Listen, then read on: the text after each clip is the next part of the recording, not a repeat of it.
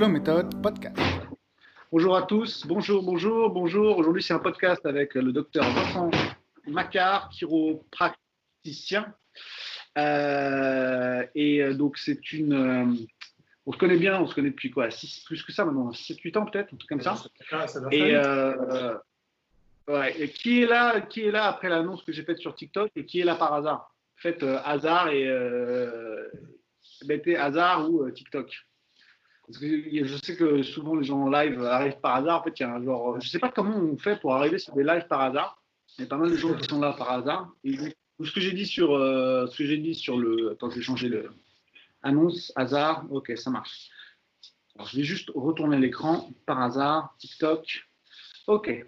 Donc là, c'est hop, Vincent Macquart. Euh, bah écoute, je vais te laisser te présenter déjà. Ce sera peut-être plus simple que moi je ne le fasse. J'avais dit sur le TikTok, euh, donc si vous avez mal au dos, euh, mal euh, en gros aux articulations et des tendinopathies, n'hésitez pas à venir poser vos questions. Ah, il y a déjà une question. Ah non, c'est sur le jeûne intermittent, c'est sur autre chose. Mais ça, on pourra, ça, je pourrais y répondre juste après. Donc, euh, vous inquiétez pas, je vois vos questions. Tu peux poser des questions comme ça, BXN27, mais euh, là, on va commencer le podcast, donc je, la garde en tête. N'hésite pas à reposer la question si besoin, on y répondra un petit peu plus tard si, euh, tu veux bien. Euh, parce que je, quand on, je poserai probablement une question sur l'inflammation, et à ce moment-là, le zone intermittent pourra être un, un élément intéressant à rajouter là-dedans. Donc, je vais te laisser commencer par te présenter. Euh, je ne sais pas si c'est très français ce que je viens de dire, mais en gros, voilà quoi. Et euh, donc, tu es en live avec 10 personnes. Euh, voilà, je t'en prie, tu peux commencer. Je m'en fais le. Et voilà. Euh, bonjour. bonjour à tout le monde. Je suis donc Vincent, Vincent Macquart. Je suis chiropraticien depuis maintenant 21 ans. Ça commence à faire. C'est pour ça qu'il y a des petits poils blancs là, dans, la, dans la barbe. Je vois ça là sur l'écran, c'est la cata. Euh, je suis chiropraticien au. Alors maintenant, on doit dire le Chênay Rocancourt. Ça a fusionné là, depuis euh, quelques mois. Donc le est, euh, qui est collé à Versailles. Et donc, bah, je suis docteur en chiropratique, euh, donc euh, chiropraticien ou chiropracteur, il y a plutôt plusieurs façons de dire. Et, voilà, euh, j'aime beaucoup mon métier. Et si, on peut le dire, on peut le dire dès maintenant, ça se voit peut-être pas forcément sur l'image, mais je suis complètement bigleux. Je suis même malvoyant pour être précis, et c'est entre autres pour ça que, j'ai choisi ce métier il y a bah, maintenant euh, 21 plus 6, euh, 27 ans euh, puisque c'est donc 6 ans les, études de chiro. Donc il y a 27 ans, je me suis orienté vers ça, puisque je suis malvoyant, c'est-à-dire, pour la faire courte, euh, partiellement aveugle. Voilà, donc euh, au centre de la vision, comme ça, je mets les choses au clair dès le départ. Euh, au centre de la vision, je suis aveugle, je vois rien du tout, je vois que sur le côté, et euh, bah, pas fantastiquement bien, puisque la vision latérale périphérique est très mauvaise. Mais je vois quand même, donc ça fait quand même une nuance importante. Je ne suis pas euh, aveugle, je ne suis pas non-voyant, je suis malvoyant. Donc je vois très très mal, mais je vois quand même encore. Et c'est donc, pour ça que j'ai choisi ce métier où évidemment on travaille avec les mains. Voilà. À peu près, à peu près tout pour la présentation. Parce que, alors, euh, chiropraticien, euh, la plupart, enfin, moi au départ, je ne connaissais pas du tout euh, avant de te connaître, en fait. Euh, je me demandais si tu peux juste présenter rapidement en quoi consistait ton métier. Alors, chiro, chiropraticien ou chiropracteur, on peut dire les deux choses. Ben déjà, l'étymologie chiro et practeur. Practeur, c'est évidemment qui pratique, qui soigne. Chiro, c'est la main, comme un chirurgien. D'ailleurs, ça s'écrit chiro. Certains disent chiropraticien, chiropraticien ou chiropracteur. On dit plutôt chiro. Mais keir, en grec, c'est la, c'est la main. Donc, chirurgien, chiromancien, celui qui lit dans les lignes de la main une molécule chirale. Une molécule chirale, c'est qui est euh, symétrique en biochimie structurale. euh, voilà, c'est une molécule qui est euh, euh, symétrique sur un, un plan, donc qui est comme les mains. Si on les met comme ça, elles sont symétriques. Donc c'est de là que ça vient en fait. La main, c'est le miroir. Euh, donc voilà, chiropraticien, c'est celui qui soigne avec ses mains. Donc en fait, c'est un, c'est un cousin de l'ostéopathe. Euh, mais alors euh, voilà, j'en entends déjà qui parce que bon, il y a toujours ces petites euh, euh, ces micro guéguerres entre entre ostéo et chiro, rien de bien méchant. Mais voilà, c'est des cousins germains, la, chiropratique étant, là encore, voilà, je vais relancer la petite guéguerre, mais à mon sens, un tout petit peu plus, de manière générale, un peu plus approfondie que l'ostéopathie. même si, voilà, c'est toujours pareil, il y a des écoles d'ostéopathie qui sont, qui sont très, très sérieuses, très longues et qui reviennent à peu près effectivement à, la même chose. Mais, en chiropratique, disons que la formation a été plus uniformisée dans le monde entier. C'est minimum 5 ans, euh, c'est 6 ans en France. Alors c'est vrai que ça vient de repasser en France à, à 5 ans, mais ça c'est encore toute une histoire de, de législation. Oui, donc juste une petite euh, précision. Euh, je voulais le rappeler en fin de vidéo et puis en fait j'ai oublié. J'ai parlé en début de vidéo du fait que le, nombre d'années d'études était passé de 6 ans à 5 ans euh, pour la chiropraxie en France.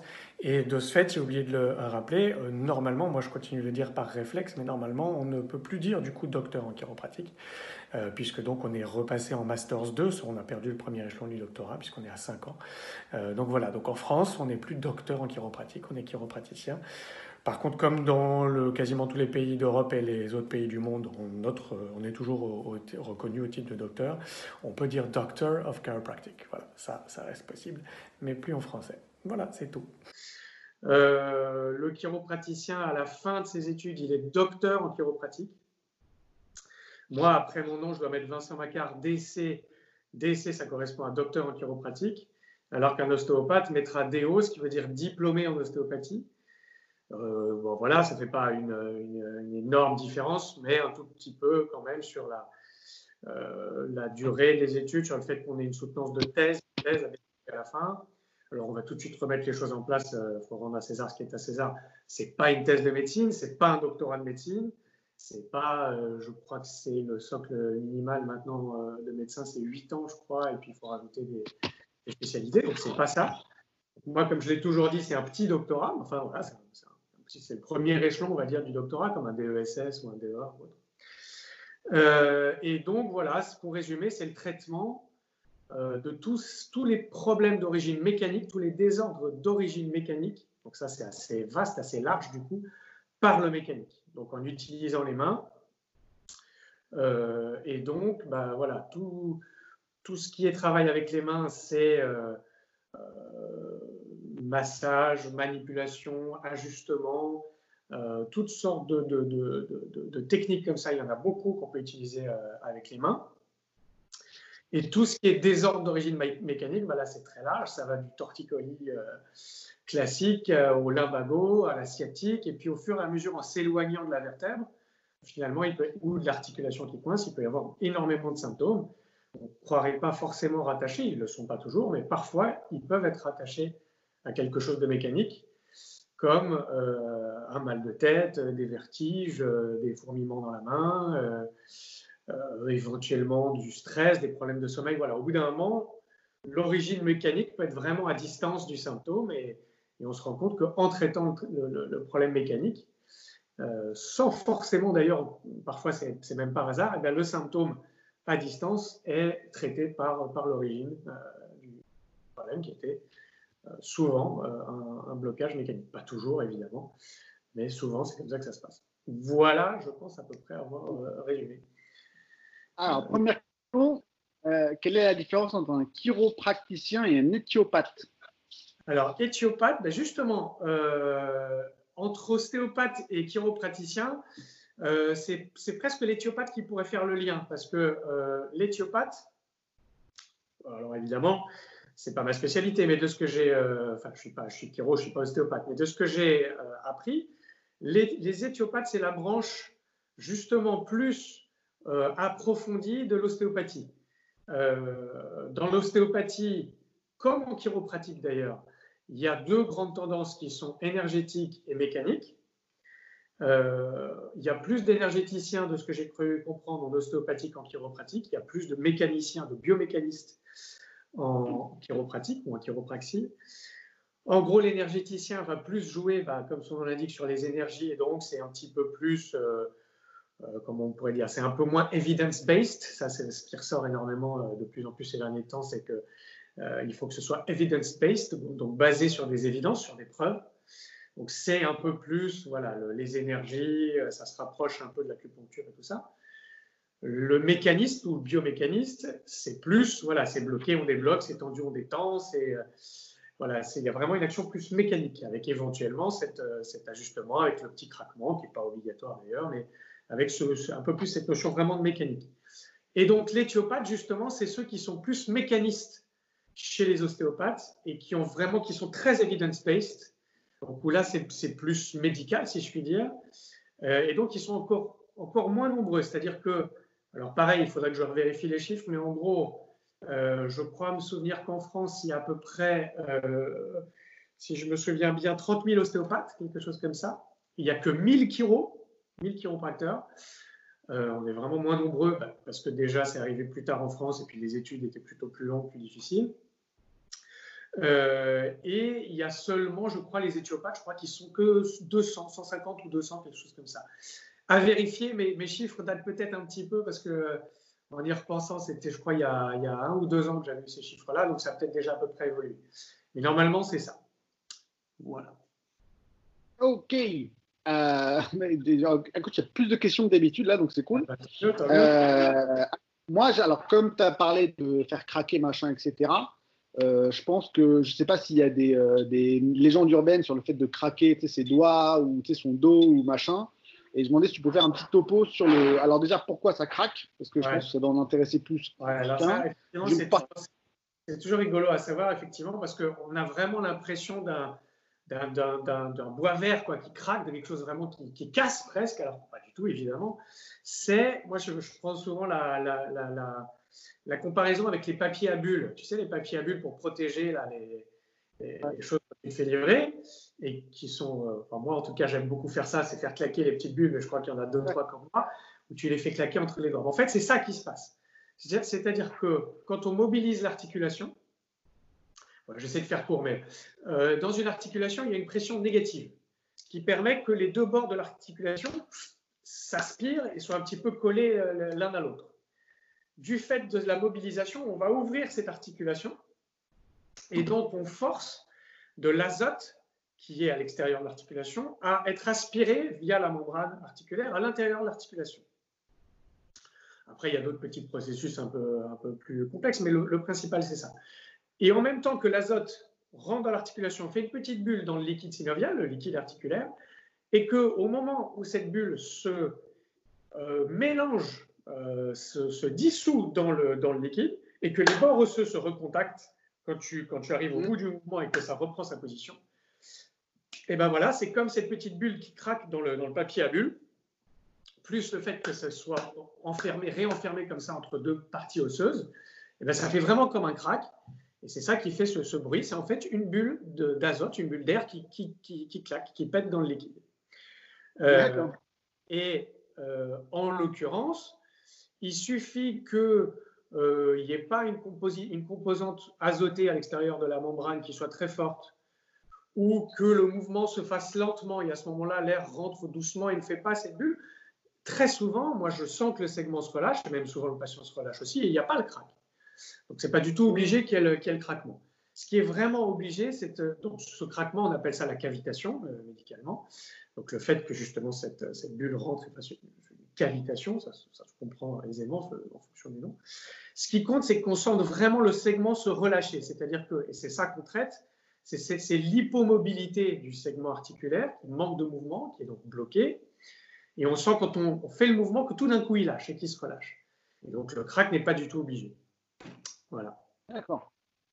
Et euh, alors, parce que, bon, bah, j'imagine que la, question subsidiaire pour ça, après, je vais plutôt, parce que ça commence à faire, euh, il y a une quinzaine de messages, voilà, donc euh, on va passer surtout, je pense, du temps à répondre à des questions plus précises. Je pense que ce sera plus intéressant que poser des questions globales. Mais c'est juste, donc par exemple, quand on se craque les doigts à répétition, grave, pas grave. alors, si, alors, effectivement, c'est un peu comme tout, c'est-à-dire que, je ne sais plus qui disait, je crois que c'est Hippocrate, mais il faudrait vérifier c'est la dose qui fait le poison. Euh, de l'eau, c'est complètement vital. Si tu en bois trop, c'était une torture euh, au Moyen Âge, euh, tu fais exploser le, ventre et tu meurs. Donc tout est une question de dosage. Non pas en termes d'intensité. Si tu si envoies un petit peu trop fort sur une articulation qui est vraiment coincée, qui traque très fort, voilà, tu peux avoir une petite inflammation au moment même. Le patient va, va être gêné pendant un ou deux jours, mais c'est pas plus grave que ça. Là, pour le coup, il y a une légende urbaine qui tourne que comme on va finir en chaise roulante et tout ça. C'est pas vrai. Il faut être, comme j'aime dire à mes patients, il faut être un boucher des Carpates pour que ce soit le cas. Il faut vraiment être d'une violence inouïe. Donc, on peut juste créer euh, une, une, inflammation qui fasse un petit peu mal pendant un jour ou deux et ça, ça part. Par contre, ce qui est vrai, c'est sur la fréquence. C'est qu'il ne faut pas, et c'est comme tout, il ne faut pas faire craquer trop, trop, trop souvent, trop tout le temps. Parce qu'effectivement, fait de façon régulière et modérée, il n'y a aucun problème, mais si tu le fais trop, ça fait apparaître de l'arthrose. Il y a plus ou moins un consensus sur le nombre d'ajustements. De, hein, chez les chiropraticiens, on parle d'ajustements articulaires. Le nombre d'ajustements qu'il faut faire, en gros, maximum par semaine, ce serait une fois par semaine le même segment. Et ça ne veut pas dire qu'on peut aller qu'une fois chez le, chez le thérapeute. Ça veut dire que si tu as fait une C5, une cinquième cervicale, il faut qu'il attende une semaine pour, une semaine pour retoucher cette C5. Euh, voilà. Le problème des doigts et tout ça, comme tu dis, c'est que les gens qui font clac comme ça, euh, ils ne le font pas une fois par semaine, ils le font dix fois par jour. Parce que c'est devenu un réflexe. On le fait sans s'en rendre compte. Ceux qui font comme ça, et d'ailleurs, j'ai vu que toi, Morgane, tu le faisais un peu, surtout pendant les, pendant les, les sessions vidéo. Ouais, ouais, je sais. En fait, c'est terrible. C'est pour ça que je pose la question aussi, mais c'est pas plus réflexe. C'est pour ça que j'ai ça derrière ma tête. Je ne sais pas si toi, tu te fais craquer ou si tu détends juste un petit peu les muscles. En fait, je détends et parfois, je sens qu'il y a un truc et je suis tenté et puis je fais hop et je me claque. Tu vois, je me fais un petit crack et je, je sais qu'il faut pas le faire et euh, je le fais. Quoi. Voilà. Disons qu'il ne faut vraiment, vraiment pas le faire trop souvent. Donc, en gros, normalement, une fois par semaine. Et en plus, c'est encore plus vrai euh, quand on se le fait à soi, parce que, bon, là encore, je vais la faire courte, mais le fait que le mouvement vienne de soi-même, j'essaie de la faire courte, mais moi, je ne sais jamais faire court, mais en moi, j'essaie. Le, le, le, fait que le mouvement vienne de soi-même plutôt que de l'extérieur fait que le segment passe de façon beaucoup plus forcée, beaucoup plus en contrainte que quand ça vient de l'extérieur. La raison principale de ça, c'est que si moi je relâche, je, prends, je garde le même exemple, je, garde, je relâche une C5 sur un de mes patients, lui il est allongé sur le dos, sa tête est complètement relâchée et c'est moi qui, qui vais faire le petit mouvement pour que ça se relâche. D'ailleurs, comme je disais tout à l'heure, très souvent quand les segments ne sont pas très coincés, je ne donne même pas l'accélération. Je fais comme ça, je l'emmène au bout et j'attends que ça se relâche. Et si vraiment le segment est suffisamment coincé pour que ça ne bouge pas comme ça, hop, je rajoute une petite, une petite accélération.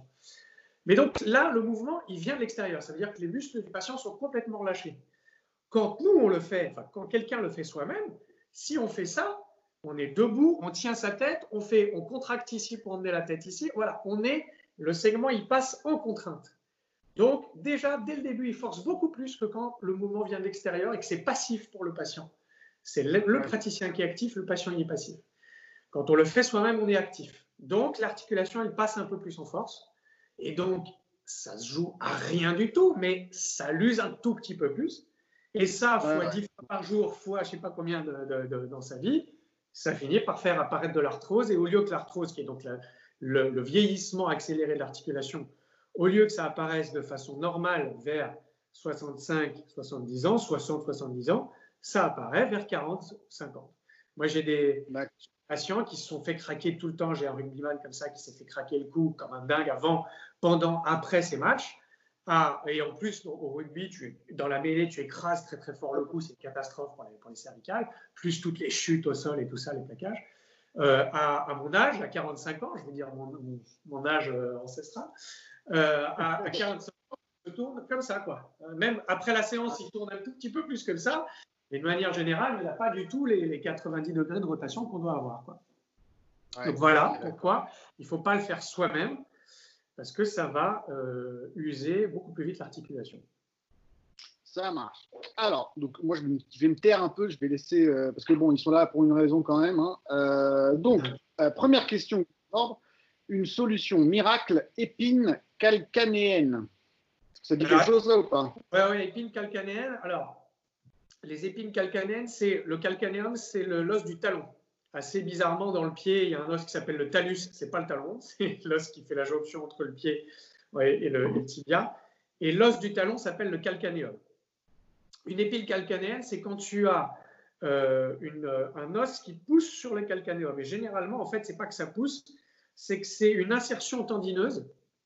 Donc, c'est la fin du muscle qui devient un tendon et qui s'attache sur l'os qui, fait, qui s'enflamme, qui, fait, qui commence généralement par une tendinite, Et cette tendinite, quand elle est là, quand elle reste longtemps, elle finit par se calcifier. Comme beaucoup d'inflammations dans le corps, quand elle reste là trop longtemps, elle s'ossifie.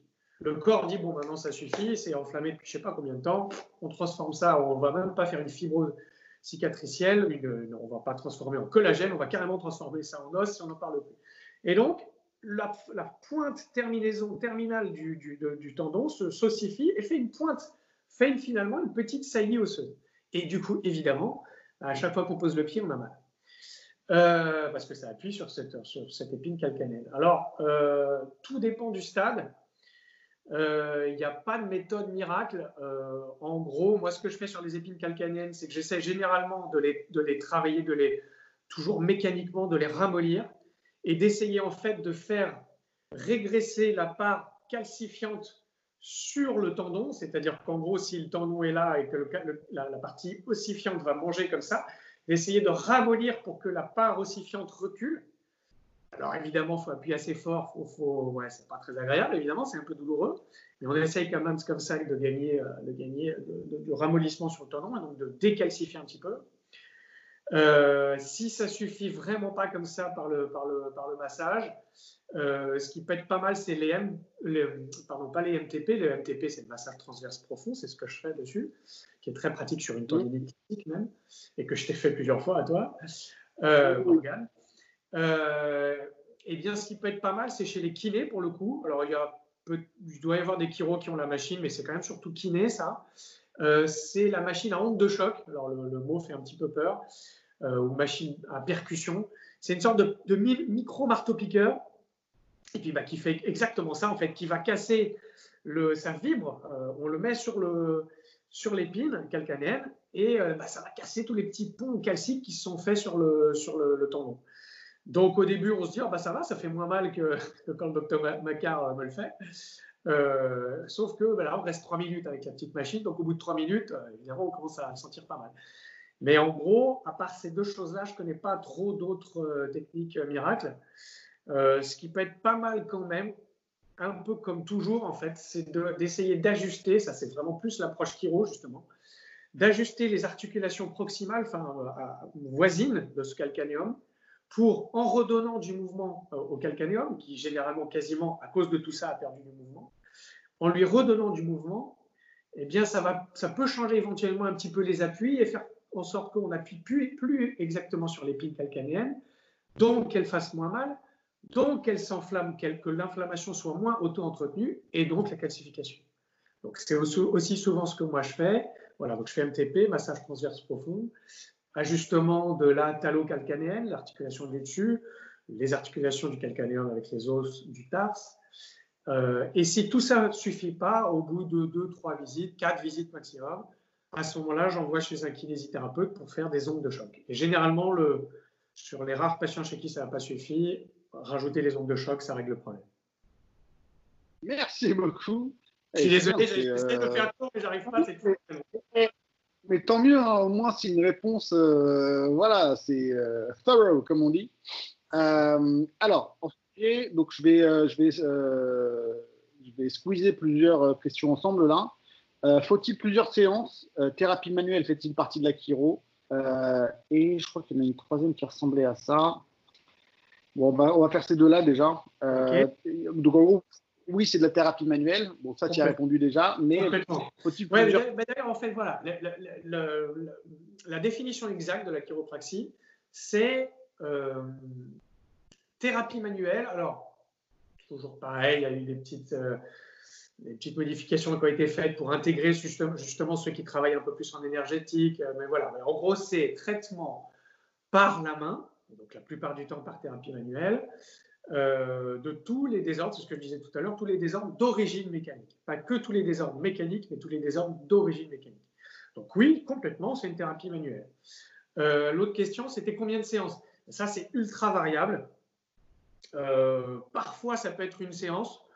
Il faut être honnête, c'est quand même assez rare parce que généralement, quand on va chez le chiropraticien, comme c'est quand même plus onéreux qu'une consultation, comme on est des spécialistes, c'est quand même une, des consultations un peu plus onéreuses que chez le kiné. Euh, ben voilà, quand on va chez le chiropraticien, généralement, c'est qu'on est un peu plus amoché, pas forcément, mais enfin souvent. Euh, et donc, souvent, c'est des trucs un peu plus costauds et il faut généralement au moins deux, trois visites. Euh, par contre, en moyenne, en tout cas, moi, je vois mes, patients, voilà, quatre visites, je dirais, en moyenne. Par contre, ce qui est très fréquent en chiropraxie, et c'est même l'un des, des, fondements même de la chiropraxie, c'est de dire, OK, on va régler le problème en quatre visites, mais le but, c'est que ça ne revienne pas. Le but de la chiropraxie, c'est une des différences aussi, je crois, avec l'ostéopathie, c'est que la chiropraxie, l'ostéopathie, elle a une visée un peu plus rapide de réhabilitation et un peu moins sur cette notion du long terme. Le chiro veut dire, OK, vous avez eu ce problème, j'ai réussi à vous en débarrasser, on va faire en sorte que ça ne revienne pas. Et donc, pour ça, on va garder des petites visites, on appelle les premières phases des phases de traitement.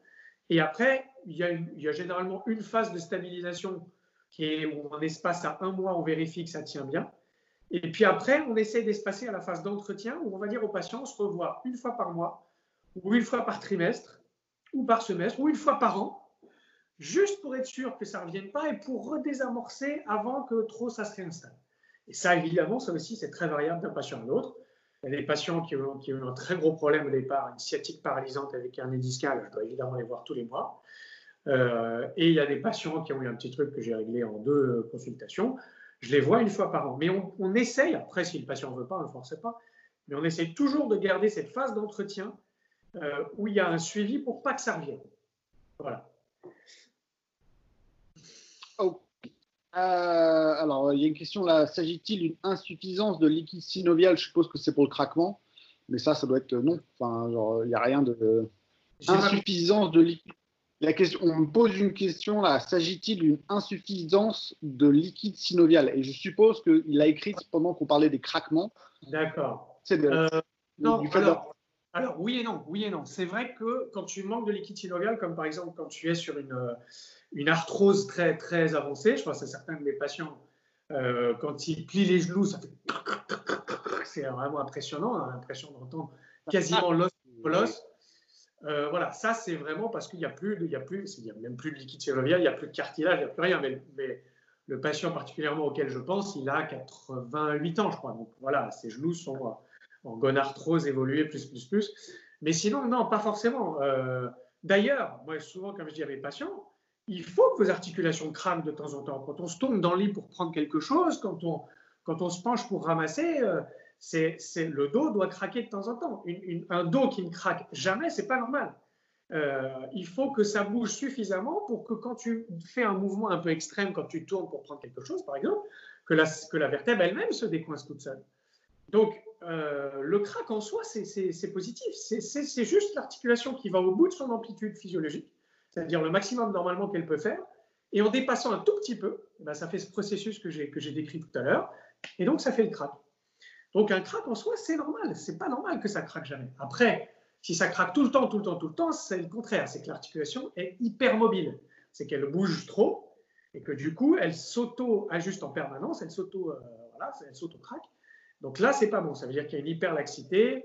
Que, et là, c'est plutôt, ce sera souvent une question. ça peut être un, problème de la vertèbre ou de l'articulation elle-même, mais c'est souvent un problème de tout ce qu'il y a autour, les, les, les ligaments, les, muscles les tendons qui ne retiennent pas assez le segment chez quelqu'un, par exemple, d'hyperlaxe.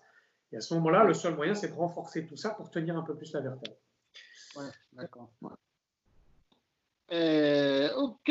Euh, alors, euh, mésothérapie. Alors, que pensez-vous de la mésothérapie? J'ai le bassin tourné vers l'avant côté droit, côté de ma cicatrice. Donc, je suppose qu'il a une cicatrice quelque part. Alors, j'ai des semelles, mais encore des douleurs. On m'a conseillé cette thérapie.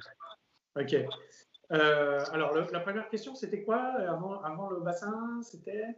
Euh, la mésothérapie. Ah, la mésothérapie, ouais. La mésothérapie, alors, là encore, moi, c'est quelque chose que, que je fais Je crois que les chiro ont le droit, mais à moi vérifier. Moi, dans mon exercice, j'ai vraiment voulu garder les mains et rien que les mains.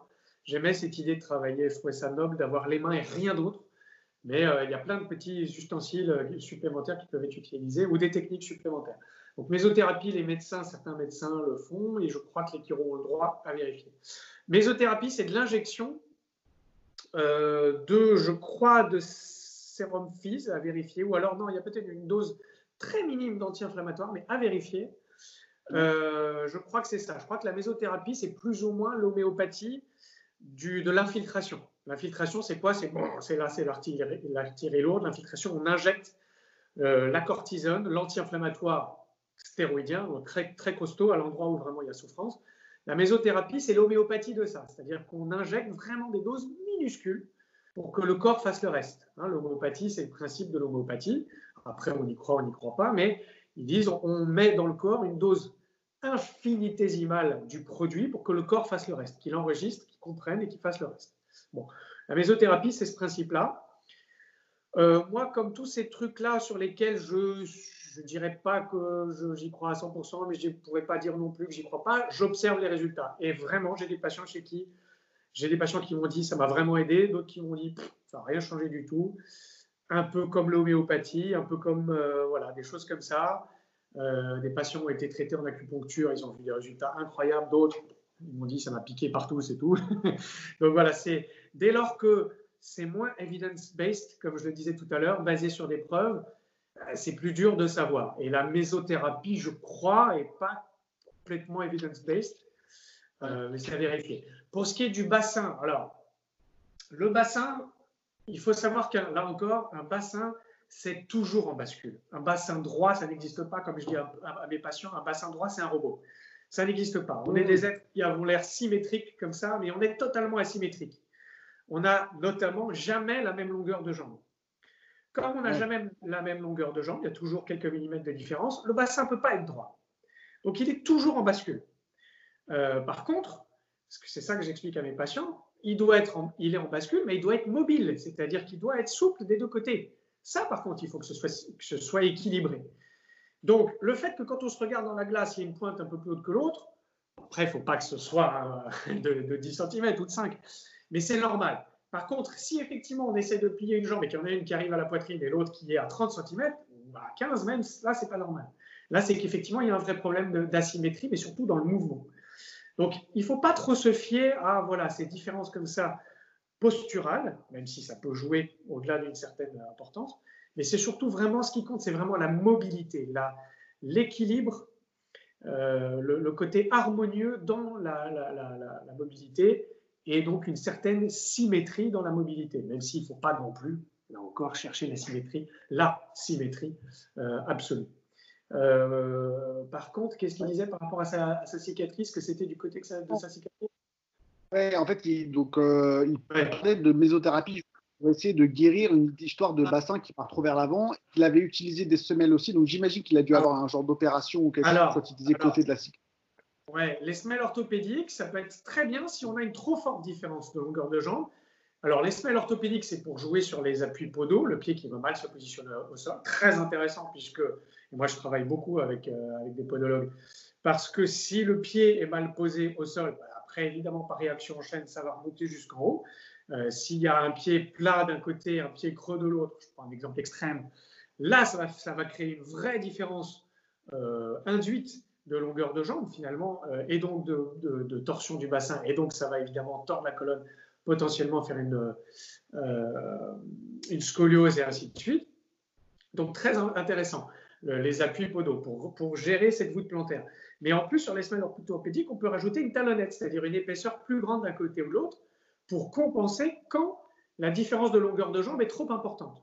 Il faut savoir qu'on talonne généralement, on met une talonnette au-delà de 1, alors là, pareil, les avis divergent, mais au-delà de 1 cm, voire 1,5. Ça veut bien dire 1 cm de différence de longueur de, de, de jambe, c'est pas grave. Euh, je crois que la moyenne chez les hommes, c'est 6 mm et 5 mm chez les femmes. Voilà, euh, un centimètre, c'est pas grave. À partir d'un et demi, par contre, là, il faut talonner. Parce que un et demi, c'est vraiment trop. Et là, vraiment, il y a une sorte de boitement permanent. Ça, forcément, ça peut que tout déglaner. Donc là, la talonnette, elle devient vraiment intéressante. Euh, après, bah, voilà, par rapport au bassin, effectivement, si malgré tout ça, le bassin reste asymétrique dans, j'ai envie dire, dans sa mobilité ou garde une asymétrie anatomique trop grande, à ce moment-là, la chiropratique peut être vraiment intéressante parce que du coup, obligatoirement, il y aura, des blocages, des articulations sacroiliaques, des articulations coxo-fémorales, des lombaires basses, euh, du sacrum. Et donc, en mobilisant tout ça, en décoinçant tout ça, on pourra que améliorer les choses et rééquilibrer et très probablement régler le problème ou au moins l'améliorer en tout cas. Ouais, mais je pense que la mésothérapie, je ne comprenais pas l'intérêt de la question, et je pense que justement le fait de, de remobiliser le bassin, d'essayer de remettre les choses en place euh, mécaniquement, enfin bon, après je ne sais pas euh, quel est le problème euh, à la base, parce qu'il n'a pas été décrit, je pense que c'est probablement mieux que d'aller s'injecter des produits sur une cicatrice pour essayer de résoudre ça. Quoi. Alors ce qui est vrai, c'est que quand même, hein. si c'est par rapport à la cicatrice, la méso, ça peut quand même être intéressant. Mais euh, la mésothérapie, pour moi, c'est surtout sur l'aspect analgésique, enfin antidouleur. C'est vraiment pour diminuer la douleur et diminuer l'inflammation. Euh, je ne sais pas trop s'il y a d'autres effets que, la méso peut, entraîner, mais encore une fois, c'est une pratique que je, que je n'exerce pas, donc euh, il faudrait vérifier avec, avec, un mésothérapeute, ou en tout cas un médecin qui fait ça ou un autre thérapeute. Yes. Alors, next question. J'ai une lise, je suppose que c'est ici, ischémique, ischémique ou je sais pas quoi, sur les trois os qui tiennent la colonne vertébrale. Et il me manque, il m'en manque un. Euh, je dois donc être assez musclé au bassin, mais pendant le confinement, ça me fait de plus en plus mal. Euh, des conseils d'étirement, s'il vous plaît. Est-ce que toi, tu aurais des choses que. Alors, juste un truc, la lise ismique, elle est à quel niveau? Euh, Alors, qu'est-ce qu'elle a écrit? Euh, les trois os qui tiennent la colonne vertébrale au bassin, il m'en manque un. Donc j'imagine que ça doit être soit, soit, les, soit les lombaires, soit le sacro, sacrum, non? L'un de ces deux-là? Elle, doit, parler des dernières lombaires et du sacrum. Et, euh, bon, pas euh, mais bon. En tout cas, bah, tu peux faire les, oui, si tu deux cas. Non, mais si elle parle de l'ismique, c'est effectivement les, les vertèbres des isthmes. C'est la jonction entre le corps vertébral et l'arrière de la vertèbre. Attends, je vais tout de suite prendre une vertèbre. Va montrer ça, sera encore mieux. Euh, On va prendre une grosse lombaire, ça sera plus pratique. Voilà, une grosse lombaire qui vient du, qui vient du corps que j'ai disséqué donc en dissection humaine en, dans, mes études de chiropratique. Je tiens à préciser qu'on a le droit, hein, on peut demander à la, la, fac de médecine de faire nettoyer certains segments du corps et de les récupérer, puisque les personnes ont donné leur corps à la dissection humaine. Donc ça, c'est une vertèbre lombaire. Euh, la vertèbre lombaire, comme toute vertèbre, trois parties.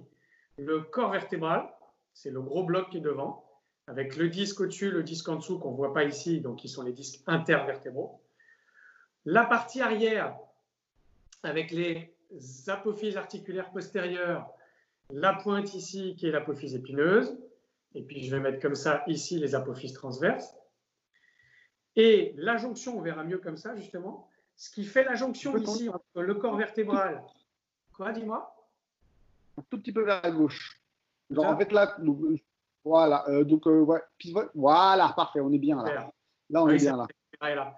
Donc, la jonction entre le corps vertébral, ici, l'arrière de la vertèbre. Là, la jonction que je tiens, c'est ça l'isthme. ok Les deux isthmes. ok? Lise ismique, ça veut dire qu'il y a une fracture de ça. Alors, elle peut être complète ou incomplète. La plupart du temps, les lises ismiques sont incomplètes, c'est-à-dire qu'en fait, c'est euh, avancé, ça a été étiré. Il y a eu ce qu'on appelle un spondylolisthésis, la vertèbre a glissé euh, vers l'avant, elle s'est déformée. Cette partie-là s'est allongée. la plupart du temps, c'est incomplet et parfois la lise est complète, c'est-à-dire que ça s'est vraiment détaché. Euh, donc effectivement, ça veut dire que c'est bien abîmé. Donc, il faut effectivement absolument compenser euh, par du muscle cette zone-là. Il faut renforcer par du muscle. Dans certains cas, quand c'est trop avancé, il faut, opérer, il faut faire une, opération pour, aller, euh, en gros, mettre une petite vis et, tenir tout ça. Euh, mais quand c'est pas à un stade trop évolué, eh bien, il faut renforcer les muscles autour pour que ces muscles tiennent, fassent une sorte de, de carcan pour, tenir ça. Du coup, pour faire des étirements là-dessus, euh, faut toujours se méfier un petit peu. S'il y a une lise ismique, surtout si on a une qui est complète, si j'ai bien compris, il faut quand même pas y aller trop fort. Euh, donc, on peut éventuellement faire un petit peu le chat, hein, donc sur le ventre, euh, imiter le chat qui s'étire pour étirer un petit peu cette zone-là, pour décongestionner un petit peu, puisqu'évidemment, il, doit y avoir, il doit y avoir une inflammation un peu chronique dans tout ça, donc décongestionner tout ça un petit peu, s'étirer un peu comme le chat, toujours très lentement, sans à-coup. Euh, on peut tout simplement aussi se mettre debout avec les jambes tendues et se pencher un petit peu vers l'avant et tendre les doigts vers le sol, toujours très lentement, c'est hyper important, et progressivement essayer de se rapprocher un petit peu du sol, de, tirer les, de, tendre les doigts vers le sol. pour arrondir le dos et bien étirer tout ça. Les étirements latéraux, même chose. On peut se mettre sur le, on peut faire des mouvements comme ça sur les côtés en se penchant très calmement toujours, en allant chercher sur les côtés pour étirer un petit peu. Et puis alors, étirement en rotation. Alors là, tout de suite, danger, rotation, c'est là que la vertèbre peut le plus souffrir. Donc vraiment à faire très calmement. Pas debout, parce que debout, si on fait comme ça, c'est ce que j'expliquais tout à l'heure, vu qu'on est trop actif, on doit tenir la colonne, les muscles sont trop spastiques, sont contractés pour tenir la colonne, ça va trop forcer. Donc plutôt allongé sur le dos, et euh, comme on le fait, euh, comme tu me fais faire souvent en fin de, en fin de séance, euh, Morgane, mettre les genoux d'un côté et puis aller chercher un tout petit peu avec les épaules dans l'autre sens, mais très très calmement.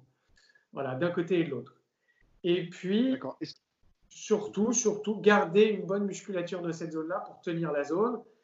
Et puis, bah, finalement, le, renforcer cette zone-là, qu'est-ce qui est le mieux? C'est tout ce qui est en gainage, en isométrique sans bouger. Donc, c'est euh, ça, tu pourrais mieux le décrire que moi, Morgane. C'est la planche, euh, des trucs comme ça. Pour un exercice qui est moins, un peu moins violent que la planche, pour les patients chez qui c'est un peu costaud, c'est ce que, moi j'appelle l'exercice main-genou. Ça porte mal son nom d'ailleurs parce qu'on ne pose pas les mains sur les genoux, on les pose sur les cuisses. Et en fait, on se grandit comme ça en appuyant avec les mains sur, le, sur les, les cuisses et on tire la colonne vers le haut et on contracte un petit peu tout ça. Voilà. En appuyant, on reste droit donc tout est obligé de se gainer. Ça, c'est un bon moyen de, renforcer un peu tout ça sans se faire mal. Ça, tu le fais en position assise? Ouais. Ouais, pas allongé sur le dos, mais euh, assis. Ouais, assis, en escalier. Assis en escalier, ce que j'appelle un escalier, c'est les, les, jambes, donc les tibias verticaux, les cuisses horizontales, le dos vertical. Donc tac, tac, tac. Et comme ça, et comme au, comme au tai chi, là, ça va plaire aux, Chinois, Hai Hui, le, le, le, fil accroché à la tête, on remonte un petit peu vers le, vers le ciel. Comme ça, la tête remonte en restant droite et on appuie avec les mains. Et quand on fait ça, on sent que les abdos, les, érecteurs spinaires, donc les, euh, les, dorsaux et tout ça se contractent. Et ça, c'est un, bon, un bon moyen. Mais par contre, euh, pour revenir sur la personne qui a une lysismique, dès qu'on a mal, on arrête. Alors, si ça tire un petit peu, si c'est un peu désagréable, ça va. Mais dès que vraiment à un moment donné il y a une petite alerte, il faut arrêter. C'est que c'est pas bon. Alors, moi, du coup, je vais rebondir là-dessus parce que, euh, par exemple, un bas du dos euh, qui a de l'arthrose ou qui est douloureux, euh, est-ce que cet étirement en rotation, tu le déconseillerais complètement? Donc, l'étirement que je te fais faire en fin de séance, les deux genoux relevés, quand tu as est-ce que c'est un bon, un mauvais ou ça dépend Non, c'est toujours un peu une question. C'est toujours un peu une question d'intensité de, de, du problème, de, mesure du problème. Non, honnêtement, il faut quand même que ce soit une arthrose très très avancée pour moi pour que ce soit gênant. Mais par contre, à la condition sine qua non, obligatoire vraiment que ce soit fait lentement. C'est vraiment ce genre de truc. Moi, je dis toujours à mes patients, si vous faites un mouvement lentement, même mauvais, si vous le faites très lentement, ça passe. Ça passera. Les muscles auront le temps de se contracter de façon adéquate à ce que vous leur demandez. Vous ne pourrez pas vous faire mal. Pourquoi on se fait mal quand on met la valise dans le, dans le coffre de la voiture? Parce qu'on est speed, on veut partir en vacances, ah, on est pressé, il y a le chien qui aboie, il y a les gamins qui hurlent. Donc, c'est du vécu. Euh, on met la valise rapidement dans le, dans le coffre, là, on se coince. Si on prend la valise, qu'on se met face à la valise, qu'on la prend calmement comme ça, elle pèse le même poids, elle peut même être plus lourde que, que le premier exemple, et qu'on la pose calmement comme ça, on ne peut pas se faire mal. Parce qu'on fait le mouvement réfléchi, on laisse le temps au, au corps de s'habituer à ce qu'on lui demande. Donc là, c'est pareil. Si tu fais cet étirement-là, si tu le fais tout doucement, même si la zone est très arthrosée, tu peux, tu peux quasiment pas faire de problème. Après, évidemment, sur quelqu'un de, voilà, de 85 ans, euh, avec, une, avec des muscles affaiblis, des, des, tendons affaiblis, ouais, il faut quand même limiter l'amplitude. Il faut vraiment le faire léger quand même. Voilà. Ouais. Alors, euh, bonjour. En parlant de sciatique, conseil pour qui souffre de maladie de Scheuermann. quelque chose Ouais, Scheuermann. Alors, maladie de Scheuermann, c'est ça, un bien grand nom, maladie de Scheuermann. Ça ne devrait pas s'appeler comme ça. Ça fait peur, alors qu'en fait, c'est pas une maladie. C'est ce l'autre nom de la maladie de Scheuermann, c'est l'épiphysite de croissance. L'épiphysite de croissance, c'est justement, bah, je vais reprendre ma petite vertèbre. Alors, c'est surtout sur les dorsales, la, la maladie de Scheuermann. Donc, les vertèbres dorsales, c'est les vertèbres thoraciques qui sont entre les lombaires qui sont en bas et les cervicales qui sont en haut, donc les vertèbres du thorax. Euh, donc ça, c'est une lombaire, ce n'est pas, pas, une thoracique, mais on va montrer quand même. L'épiphyse de croissance, c'est quoi? Euh, Vincent, Ouais, comme ça. Elle est au milieu de ton écran. Je sais pas où, euh, je, comment, je sais pas comment est fait ton écran. Donc là, en fait, tu pars à droite. Donc là, on la voit plus. Bien gauche, encore. là, tu es pile au milieu de l'écran. D'accord. Ah d'accord. c'est vraiment parce que la caméra est là, en fait. Comme c'est un iPad, la caméra est pas loin. Ah oui, d'accord. Bah là, en fait, là, tu es au centre, c'est parfait. Ok, nickel. Donc, c'est cette partie-là, au-dessus et en dessous de la vertèbre, qui a tendance, quand il y a des petits bouts qui partent, euh, quand la, croissance, est, ça porte son nom comme il faut, épiphyse de croissance, c'est quand il y a une croissance qui souvent est un petit peu accélérée, au moment de l'adolescence ou autre. Cette zone-là, qui, est la zone qui pousse, euh, pousse suffisamment fortement pour qu'elle ait tendance à s'enflammer un petit peu. Du coup, la jonction entre le corps vertébral et le disque qui est au-dessus, qui devrait être là, et donc fait de l'épiphysite, de l'inflammation de l'épiphyse. Et cette épiphyse va faire que du coup, euh, cette épiphysite va faire que le plateau vertébral va être un petit peu abîmé par cette euh, inflammation un peu persistante. Et donc, du fait de cette petite altération du plateau vertébral, le plateau vertébral c'est ça, hein, c'est la partie supérieure ou inférieure du, corps vertébral, eh bien comme c'est abîmé par cette, euh, cette inflammation persistante, eh bien ça fait des douleurs de la zone et qui ne sont pas très faciles à faire partir parce que c'est voilà, vraiment lié à la croissance du patient. Euh, donc, ce qu'on peut faire là-dessus, généralement, toujours pareil, comme très souvent, c'est que cette épiphysie de croissance entraîne en fait, du fait de cette inflammation dans cette zone-là, une petite congestion de la zone intervertébrale, donc une perte de mouvement. Euh, donc, quand je dis congestion, voilà, c'est de l'inflammation. Cette perte de mouvement fait qu'il finit par y avoir un blocage. Et donc, tout simplement, généralement, en débloquant, en assouplissant la vertèbre, eh bien, dans l'autre sens, on remonte au, problème, on diminue cette inflammation, parce que c'est évidemment un cercle vicieux, on diminue cette inflammation de l'épiphysite de croissance. Maintenant, euh, voilà, bien souvent, quand c'est au moment de la croissance de l'enfant ou de l'adolescent, euh, ça fait du bien, mais le, processus, quand on a un petit peu mal au dos, que ça pousse d'un coup, euh, on, va le, limiter plus qu'on va vraiment le faire disparaître. Il faut attendre que la croissance soit terminée. Par contre, quand il y a des petites, ce qu'on appelle des séquelles d'épiphysite de croissance, donc ce qui reste, qui est bien que ce soit terminé depuis un moment, et eh bien là, effectivement, bien souvent, manipuler, ajuster euh, est très efficace là-dessus, parce que c'est vraiment, comme, très souvent, une conséquence de l'origine. Et donc, en traitant la conséquence, finalement, on revient sur l'origine et on règle un petit peu le souci. c'est marrant parce que c'est souvent ça, hein. le, manque de mouvement est pire que l'immobilisme. C'est-à-dire que j'ai l'impression que vraiment le corps est fait pour, euh, pour bouger et que le mouvement est presque toujours la solution à tout. Quand les gens ont vraiment mal quelque au dos ou quoi, le fait de bouger derrière, ça aide quand même à la guérison. Euh, ce n'était pas le cas avant. On disait, ouais, reste trois jours allongé quand tu as mal au dos. Et en fait, finalement, c'est euh, plus essayer de rebouger, de remobiliser les choses. Et ce que tu dis en général, c'est que le problème, c'est quand des choses arrêtent de bouger. C'est vachement intéressant. La, la, plupart du temps, ça se passe comme ça. Alors, d'ailleurs, ce que tu dis là, c'est aussi euh, en grande partie lié au, au, problème de l'inflammation. Parce que quasi systématiquement, en gros, dès qu'il y a douleur, il y a inflammation. Et quand c'est euh, un, problème mécanique, il y a inflammation. Et, et, et alors, c'est tout le paradoxe, c'est qu'effectivement, on ne dit plus comme avant, on a fini par comprendre qu'il ne fallait pas rester immobile. Il faut plutôt au contraire faire bouger, faire bouger tout ça pour drainer l'inflammation.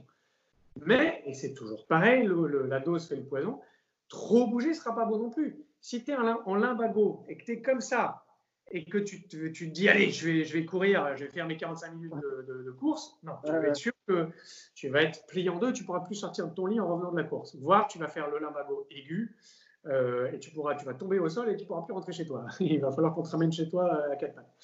Euh, donc, il faut trouver le juste milieu. Trop bouger quand tu es en inflammation, ce ne sera pas bon parce que tu vas surenflammer.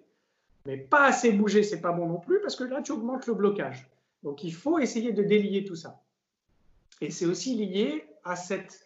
Alors, moi, j'appelle ça le, caractère double de l'inflammation. c'est que l'inflammation, comme son nom l'indique, c'est un processus de chaleur. Donc, ça surchauffe. Donc, il ne faut pas faire chauffer encore plus de trop. Mais dans l'inflammation, ce qu'on ne sait pas forcément, c'est qu'il y a obligatoirement, systématiquement, l'œdème, donc le gonflement, la congestion. Qui dit inflammation dit forcément œdème. Donc, cet œdème, lui, c'est si on bouge pas du tout que ça qui va faire qu'augmenter, qui va se, qui va, voilà, que cette congestion va ne faire que, va ne faire que stagner, cette ankylose va augmenter. Donc, il faut bouger un petit peu quand même pour drainer cet œdème, pour le, pour le, pour le limiter. et pour délier un petit peu tout ça, mais pas trop non plus pour pas surenflammer tout ça.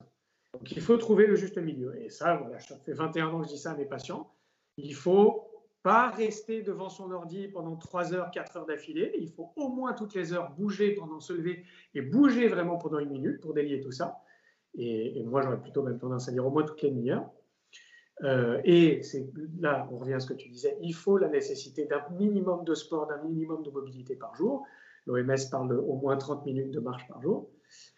Mais dans l'autre sens, c'est pas bon non plus de euh, courir. après, là, je vais me mettre euh, déjà comme dans mon cabinet, je vais mettre tous les marathoniens et les trailers, tous ceux qui font des ultra trails à dos. C'est pas bon non plus de tirer à ce point sur la corde parce que là, ça surenflamme, ça suroxyde et, ça finit par poser d'autres problèmes et par accélérer le vieillissement de, la zone. Donc ça, c'est pas bon non plus. Donc toujours un juste milieu. C'est ça, tout est une question de dose et euh, la réponse à tout quasiment, c'est ça dépend. ça dépend de. Ouais, c'est vrai que malheureusement c'est souvent comme ça, c'est souvent comme ça. Mais quand même, ce qui est vrai, c'est que on a dit à une époque, oh là là, vous avez un limbago, euh, restez chez vous, restez allongé. Non, surtout pas. Si tu restes allongé, tu pourras plus sortir de ton lit parce que l'œdème inflammatoire n'aura fait qu'augmenter et ce serait une catastrophe il faut essayer de marcher, il faut essayer de faire bouger les choses. Alors, euh, un petit cas ici. Euh, bonjour. Forte douleur dans la fesse lors d'appui sur jambe, ou sur jambe au pluriel, ou assis. Conseil. Donc, ça, ça a l'air d'être une jolie petite sciatique, non Alors, toujours pareil. Douleur. Soit sciatique, soit pseudo-sciatique, ou fausse sciatique. Euh, la sciatique, c'est donc la, on devrait dire d'ailleurs sciatalgie, c'est l'inflammation du nerf sciatique qui part donc des bases lombaires et du sacrum et qui va jusqu'en bas, à l'arrière de la jambe. Si c'est sur l'avant de la jambe, c'est la crevalgie, c'est le nerf crural sur l'avant de la cuisse. Euh, ça peut être une pseudo-sciatique qui vient de la sacroiliaque. Et c'est finalement plus fréquent que les sciatiques. Donc si la sacroiliaque est une articulation qui est, comme son nom l'indique, entre le sacrum et l'ilium, qui est donc le sacrum, c'est en dessous de la colonne vertébrale, l'ilium. Ilium, c'est L en latin, ça veut dire l'aile du bassin. L'articulation qui est entre les deux se coince ça peut très rapidement faire une douleur euh, qui justement mime une sciatique courte en fait. C'est pour ça qu'on parle de fausse sciatique. Alors par contre, la particularité de la pseudo-sciatique, c'est qu'elle ne dépassera pas le genou. Donc elle peut faire fesse, cuisse, mais pas plus bas. Euh, et elle peut même d'ailleurs, cette sacroiliaque, quand elle coince, peut faire des, elle peut faire des pseudo-cruralgies. Donc elle peut aussi lancer, faire une douleur devant. Mais très certainement, oui, ça ressemble à une sciatique et une pseudo-sciatique. Ça pourrait être une sciatique à un syndrome pyramidal, c'est-à-dire euh, un syndrome du pyramidal, pardon, c'est pas la même chose. Euh, syndrome du, périforme, l'autre nom du muscle, c'est très rare, enfin, c'est pas très rare, mais c'est plus rare. S'il y a un problème sur le muscle pyramidal qui est au milieu de la fesse, ça génère une sciatique. Dans tous les cas, c'est du, du mécanique et donc ça peut être un traitement euh, tout à fait chiro ou ostéo, bien entendu, ou éthiopathe. voilà, il y a plein de solutions, mais bon, donc en gros, le, l'idée de. Parce que ça, généralement, tout ça, c'est dû à de la compression, c'est ça, de nerfs, chaque fois alors, pas forcément, justement. La, la, sciatique, ce sera une inflammation du nerf, pas forcément une compression. La compression, en fait, souvent, les, gens disent le nerf est pincé. Non, c'est très rare que le nerf soit pincé. Quand il est pincé, c'est vraiment, par exemple, qu'il y a une hernie discale ou un bec de perroquet, un ostéophyte qui appuie dessus. Et là, généralement, ça existe, hein, mais c'est des sciatiques justement paralysantes, c'est atroce, voire qui peuvent vraiment euh, euh, finir, euh, mal finir par, une opération. Voilà, ça, peut, ça peut aller loin. Donc là, le plus souvent, c'est le nerf qui est enflammé simplement. C'est cette inflammation qui se transmet au nerf, peut faire très très mal aussi, et cette inflammation qui descend le long du nerf. Dans la pseudo-sciatique, c'est le blocage de l'articulation, c'est cette inflammation qui se transmet dans dans, au muscle dans la zone, et c'est pour ça que ça peut descendre assez loin aux nerfs en partie aussi, parce que de toute façon, si on le sent, c'est que les nerfs sont là, hein, ce qui permet qu'on ait mal, c'est les nerfs. Mais il n'y a pas cette névralgie sur le, la racine nerveuse ou le tronc nerveux comme il peut y avoir, le tronc radiculaire comme il peut y avoir sur la sciatique.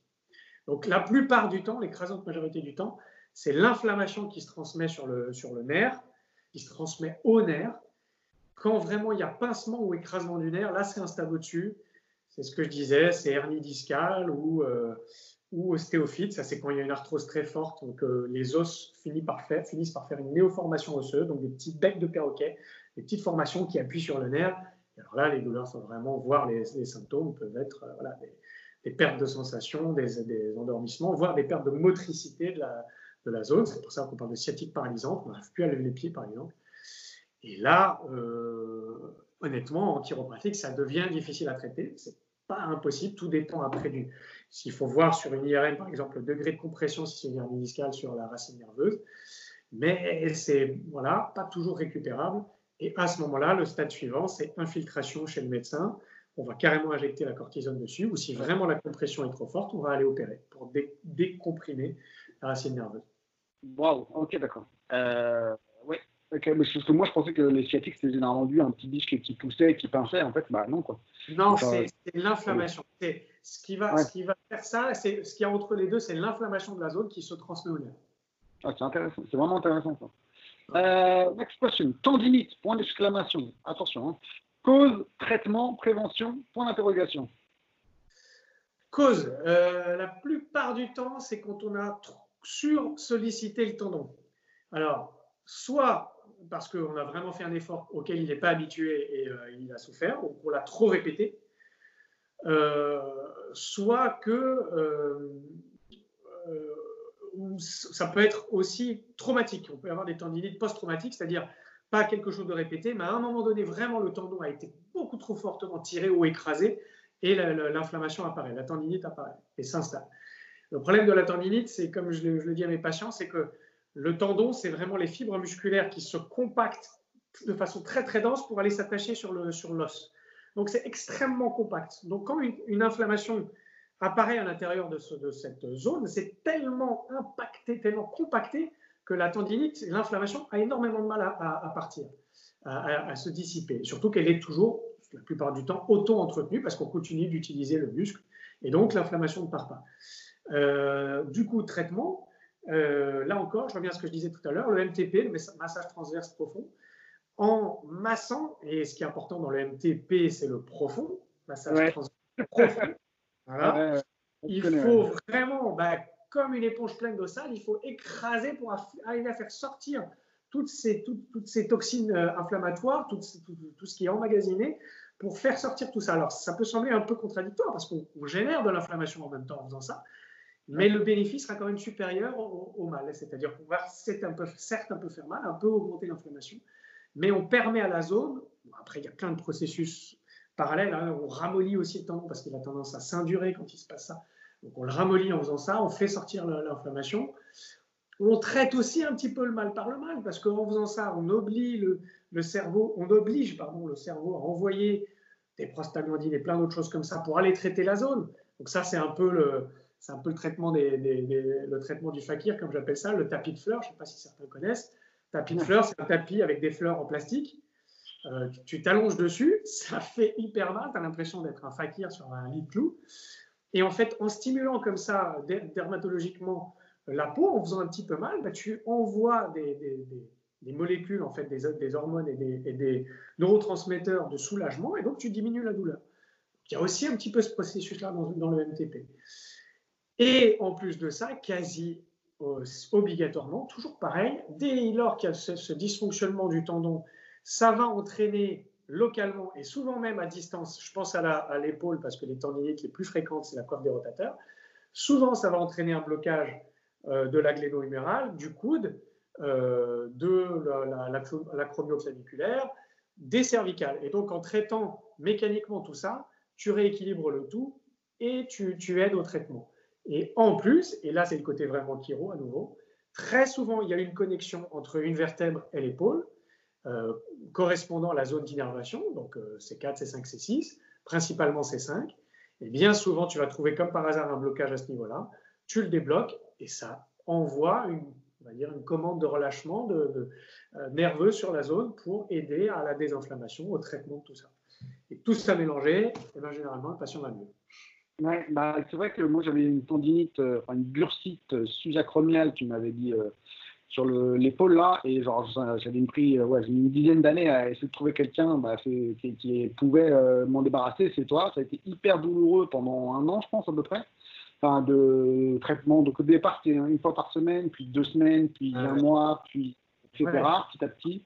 Je me rappelle, euh, c'était costaud parce que si je me souviens bien, tu avais de, de la bursite sous-acromiale, tu avais effectivement une tendinite de l'infra et du supraépineux, euh, tu avais un blocage en plus, que comme c'était là depuis longtemps et qu'en plus tu fais beaucoup de sport, tu envenimé dans tous les sens. Donc tu avais un blocage tu avais l'omoplate qui ne bougeait pas bien, tu avais un blocage costal, tu avais un syndrome intercostal en dessous. Enfin, c'était un joyeux mélange.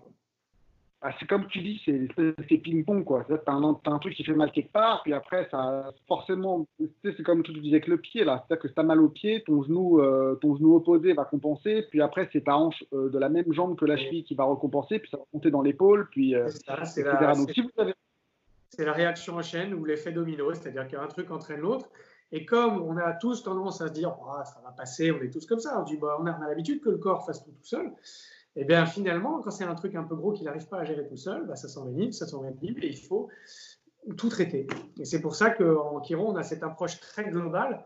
Pour ça, moi, je, parle principalement des vertèbres, mais on fait absolument tout le corps parce que c'est rare qu'un souci soit isolé. Alors, quand il est là depuis peu de temps, il sera isolé. Dès qu'il est là, pardon, depuis X semaines, mois, euh, années, bah, il faut tout retaper, il faut remonter tout à la source, petit à petit. Mais d'ailleurs, euh, tu dirais que par exemple, quelque chose te fait mal, que tu as une gêne quelque part, euh, tu attendrais, parce que j'entends plein de gens dire ouais, ça fait deux ans que j'ai, ça fait euh, un an et demi, ça fait trois ans, ça fait dix ans que j'ai des, un souci. Euh, au bout de combien de temps, quand tu as un problème, est-ce que c'est anormal que ça ne se, se, pas? Et quand est-ce qu'il faut aller consulter quand tu as un souci quoi? En gros, en gros une, douleur qui persiste, c'est pas normal. c'est toujours pareil, c'est très, très variable d'un truc à l'autre. Mais moi, je dis généralement à mes patients, en tout cas par exemple pour le vertébral, je leur dis voilà, une douleur qui euh, cède après 3 euh, 4 jours, c'est une douleur des tissus mous. Exactement comme après une séance un peu costaude, tu vas avoir des, courbatures. Après, généralement, 4-5 jours, c'est réglé. Ça, peut, aller jusqu'à 10 jours des courbatures de 10 jours malade. Ouais, quand, quand arrives, mais par contre, ça, c'est le lendemain, tu marches quasiment pas. quoi. Mais ça, c'est des gros c'est le gros, gros, gros courbature. Tu peux, euh, dans le lendemain, tu poses ton pied, ta jambe est lâche, euh, enfin, tu t'es flingué les muscles, ça, peut du respect. Mais euh, ça va de mieux en mieux. C'est-à-dire que tu as encore des sensations au bout de 10 jours, mais au bout de 3, 4 jours, 5 jours, ça va quand même beaucoup mieux. mais ça, peut durer très longtemps. Oui, c'est justement, voilà, là tu mets le doigt sur un point important, c'est que tu sens quand même de toute façon une diminution de la douleur. Si tu n'as pas cette, cette, diminution de la douleur, si ça reste plutôt pareil, euh, voilà, 9 fois sur 10, c'est qu'il y a un blocage en dessous. Et plus tu attendras, pire ce sera. Donc, là, on n'est pas obligé d'appeler tout de suite après 4 jours. Mais en gros, si après une semaine, deux semaines maximum, ça n'a quasiment pas bougé ou pas assez, tu peux être sûr que qu'il y a sans doute un problème de tissu mou, un problème musculaire, tendineux, ligamentaire, mais qu'en dessous de ça, il y a un blocage mécanique et que ton corps n'arrive pas à décoincer tout seul et donc il faut aller faire décoincer par quelqu'un. En gros, je, résume, mais voilà, c'est quelque chose comme ça. Et c'est le problème quand on voit les gens après un an, un an et demi de douleur, c'est ce que je disais, c'est qu'il faut débroussailler le truc, il y en a dans tous les sens, il y a des... Et, mais en même temps, moi, c'est ce que j'aime dans ce métier, c'est que c'est une vraie enquête, euh, c'est que tu dois vraiment essayer de, tout analyser euh, pour essayer de comprendre d'où vient le problème. Et, ce qu'on appelle en, en, chiropratique la majeure, c'est-à-dire le segment clé, le problème clé qui a entraîné tout le reste. Et tu mmh. sais que quand tu as trouvé ce segment clé, quasiment ne travailler que ce segment clé, pour, ce segment clé si tu l'as bien identifié, pourra suffire. C'est le principe même de la chiropraxie, c'est de dire voilà, il, y a, il va y avoir des blocages secondaires, il va y avoir des tensions musculaires. Si tu trouves le point de départ, le point clé, la majeure, si tu la désamorces, si tu la soignes, si tu la rééquilibres, tu la désenclenches, les trois quarts du problème vont être réglés. Alors, next question. Un problème de proprioception peut-il créer des problèmes de dos? Euh, Je ne comprends pas très bien la question, mais euh, tu as peut-être une meilleure idée que moi là-dessus? Je suppose qu'il doit parler de la proprioception du membre inférieur, c'est-à-dire un mauvais euh, placement des pieds. Par exemple, tu peux avoir ça chez les diabétiques qui font de la neuropathie diabétique ou des, ou des choses comme ça où la proprioception est atteinte au niveau des jambes. La proprioception, c'est la perception de son corps dans l'espace. Par exemple, savoir si là, ma tête est penchée, si j'ai les yeux fermés ou si elle est droite ou pas. Ça, c'est la proprioception. Et donc, si on a un défaut de ça, c'est aussi parfois quand on a un problème au niveau du cervelet, euh, eh bien, effectivement, ça peut, oui, oui, ça peut. Si on, si on, si on marche mal, si on marche de façon un peu déséquilibrée, il y a aussi il y a plein de maladies qui jouent sur la proprioception comme ça. Effectivement, forcément, ça revient à ce que je disais tout à l'heure. C'est comme la jambe trop courte la différence de longueur de jambe trop importante, eh bien, il peut y avoir une démarche perturbée permanente et ça, forcément, ça va finir par déglinguer un petit peu, par euh, déséquilibrer le dos et donc à terme potentiellement créer des blocages. Oui?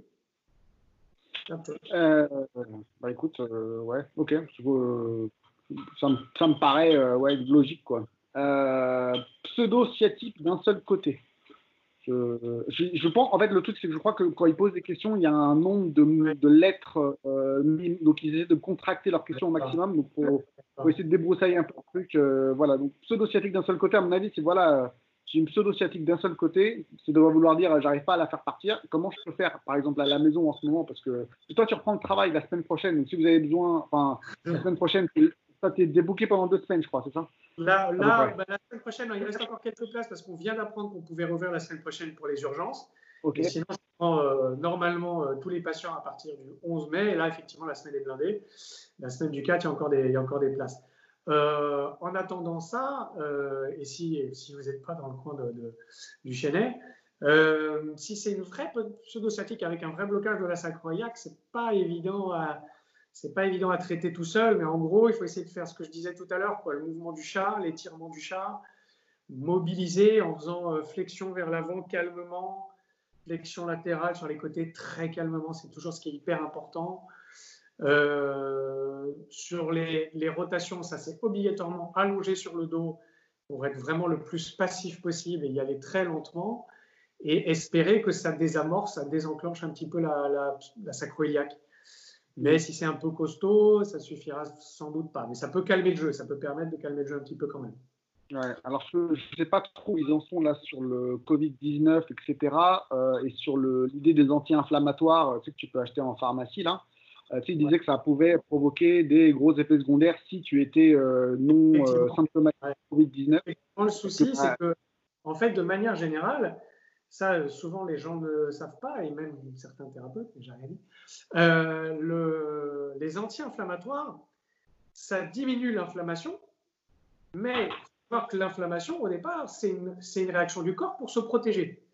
Le, le, souci, souvent, c'est qu'elle est trop forte, cette réaction. C'est que le corps se, fait cette inflammation pour aider toutes les défenses immunitaires et les réactions de, de, cicatrisation et tout ça quand il y a un souci, mais ça fait mal. Et bon, ben voilà. Le souci, c'est qu'on veut réduire cette inflammation, Parfois, c'est nécessaire parce qu'on a vraiment trop mal. Il faut savoir que dès qu'on fait ça, on réduit un petit peu, potentiellement, la capacité du corps à se guérir. Surtout quand il y a une infection. Quand il y a une infection, n'importe quelle infection, qu'elle soit bactérienne ou virale, on réduit la réponse immunitaire du corps avec l'anti-inflammatoire. Et particulièrement avec le Covid, avec le, avec le coronavirus. Donc, danger à prendre des anti-inflammatoires et surtout des anti-inflammatoires stéroïdiens quand il y a de la cortisone dedans cortencil, soluprède, euh, voilà, tous ces trucs-là. Parce que là, vraiment, vous risquez de faire s'emballer l'infection. Donc, euh, c'est tout le souci, c'est qu'en ce moment, il faut faire encore plus gaffe du, fait de cette, cette euh, cochonnerie qui traîne là pour rester poli, qui est d'une contagiosité absolument inouïe. Il ne bah, faut vraiment pas, pas essayer de, faut vraiment essayer de se passer l'anti-inflammatoire. Donc moi, ce que j'ai dit à mes patients qui m'ont appelé là pendant les deux mois en disant au secours, quand est-ce que vous reprenez, j'ai mal, c'est de vraiment plutôt prendre des antidouleurs au départ, donc des, analgésiques, donc euh, paracétamol, aspirine. Et si ça ne suffit pas, essayez de prendre des anti-inflammatoires, mais surtout pas stéroïdiens. De toute façon, ça c'est sur ordonnance, donc pas d'automédication. Et euh, vraiment essayer de s'en passer le plus possible, quoi. Donc euh, Voltaren, des trucs comme ça, mais, plutôt léger, quoi. C'est vraiment important. Voilà. Alors, ensuite, bonjour, un remède pour éviter les périostites. Et ça, euh, ouais, donc ça, c'est euh, course à pied. Euh, ouais. Donc, alors, Pat, Patouf 974, j'ai fait une vidéo sur le sujet, sur que ça peut venir au départ d'un problème technique de course à pied. en fait, le, talon qui tape, ça claque. Le, je crois que c'est le tibialis, c'est ça, antérieur ou je sais pas quoi, qui vient tirer sur le tibia à chaque fois que le pied claque au sol. Donc en fait, quand tu cours, tu contractes ton, ton tibialis, tu poses le talon au sol et ça fait un étirement violent pendant que le, muscle est contracté. Et ça vient tirer sur le tendon qui est sur le tibia et c'est ça qui fait euh, l'arrachage du périos, quoi. Euh, l'arrachement du périos, périos et donc du coup la périostite. Donc euh, corrige ta technique, j'ai fait une vidéo sur le sujet si c'est ça. Par contre, pendant, par contre, ça c'est pour éviter qu'elle n'apparaisse. Mais quand elle est là, je ne sais pas si toi tu as des recommandations. Honnêtement, la périostite, qui est donc, euh, pour définir ce que c'est, c'est toujours it, hein, c'est le, suffixe de l'inflammation. Donc, périostite, c'est l'inflammation du périoste. Le périoste, j'adore l'étymologie, le périoste, c'est ce qu'il y a autour de l'os, périoste. Donc, c'est la couche supérieure et la couche superficielle de l'os. Donc, la couche externe de l'os, qui au niveau du tibia est euh, sous-cutanée, hein, on le sent directement, l'os, sur la partie externe du tibia, non, et sur la partie interne, oui, on le sent. Eh bien, ça, ça va s'enflammer si on court mal, comme tu l'as dit, ou si on court trop, tout simplement, si on court trop. Euh, après, euh, et donc moi, souvent, je me bats contre mes patients parce que je suis un peu anti-course, ou en tout cas, euh, pas autant que les gens le font comme des dingues. je reviens à ce que je disais tout, à l'heure, les, marathoniens, les trailers, à chaque fois, moi, je m'arrache les cheveux parce que c'est évidemment beaucoup, beaucoup, trop pour le corps, et notamment pour les, pour les tibias et les, les périostes tibiaux. donc moi, je conseille toujours de, de, de courir de faire plusieurs sessions par semaine plus courtes plutôt qu'une de deux heures. Euh, et voilà. Et pour le traitement, euh, pas évident de traiter la périostite, mais en gros, essayer de masser un petit peu le périoste pour essayer de dissiper un, petit peu l'inflammation. Relâcher également le, tibialis, comme tu dis, le tibialis antérieur, le, muscle tibial, euh, pour essayer de, diminuer cette, et les tendons dans cette zone-là, et les ligaments aussi, pour essayer de diminuer l'inflammation de tout ça et les tensions. Et puis toujours pareil, euh, relâcher les articulations proximales de tout ça. Donc l'articulation inférieure du tibia avec la, avec la cheville, donc la talotibiale, l'articulation supérieure, la fémorotibiale, relâcher le péroné aussi, souvent c'est euh, utile, c'est très utile là-dessus. Et euh, tout ça mélangé, comme souvent, ça, ça, peut bien fonctionner. Mais toujours en passant par quand même obligatoirement la phase pause, arrêt de courir ou de ce qui a déclenché le, le, périostite parce que là, l'inflammation étant tellement présente, et c'est un peu comme la tendinite, elle est tellement incrustée dans, dans l'os que pour que ça parte, il faut quand même calmer le jeu quoi qu'il arrive. Ouais, de toute façon, euh, je pense que la périostite, si tu l'as, euh, je pense qu'il faut bien un mois ou deux mois de pause de, papier euh, minimum. Moi, moi je, dis toujours, je dis toujours au moins deux semaines et puis après à faire évoluer si ça part toujours pas.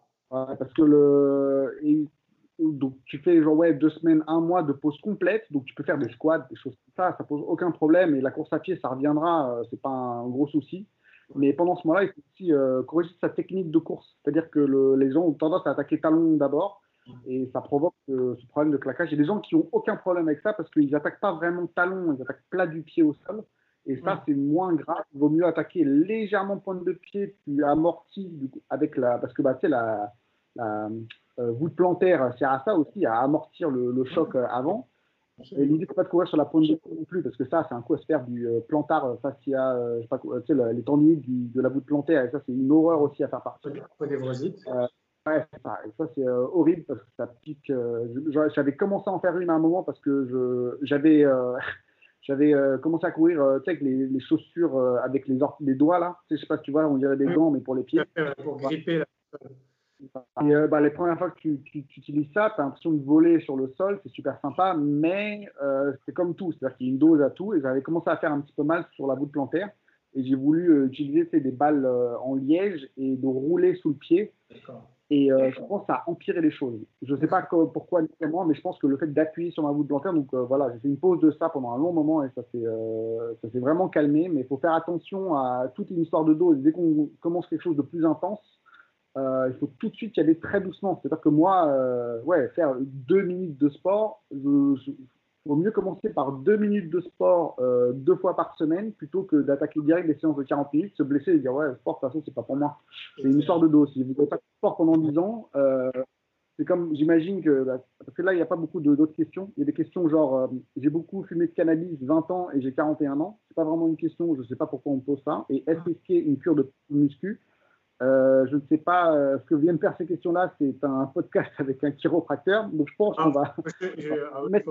pas ceci dit, mais bon. Euh, Vas-y, bah, oui, la, les, de façon, les pour moi, le, le THC, donc, qui, est, qui est la, qui est la le tétrahydrocannabidiol, un truc comme ça, c'est la substance active du, du, du, du cannabis. Euh, ça a surtout une, une action sur le ralentissement de l'influx nerveux, alors d'une zone très spécifique du cerveau, euh, dont je me souviens plus, je l'avoue, euh, qui fait en gros, voilà, que ça va te, te et puis te, désinitiativer aussi un petit peu. Hein. C'est un peu le problème du THC au long terme, c'est qu'on n'a plus envie de rien faire. Euh, et, voilà, et parfois, du coup, on fait rien de sa vie, donc faut faire gaffe. Même si au moi-même, c'est très sympa, mais, et c'est bien moins pire, évidemment, que plein d'autres drogues. Donc celle-ci, quand même, elle me, paraît, me paraît pas si, si, si catastrophique que ça. Mais bon, c'est comme tout, c'est voilà, le poison qui fait la dose, donc il ne faut pas en prendre trop et trop souvent. Maintenant, les, les suites au long terme sur la santé, c'est une bonne question. Je ne sais pas si ça joue sur l'influx, sur, sur, le, sur les neuros, les motoneurones. Peut-être qu'il y a une, action sur les sur du coup l'influx nerveux euh, jusqu'au muscle. Tu, sais quelque chose là-dessus, toi, Morgane? J'avoue que je ne sais pas ça. Euh, pour moi, le, le, enfin, le CBD, l'huile de CBD, je trouve ça pas mal euh, en termes de détente, de déstressage, se déstresser. et je crois que c'est une action anti-inflammatoire. Il faudrait que je regarde plus en détail les études, je ne suis pas certain. J'ai pas envie de dire de bêtises.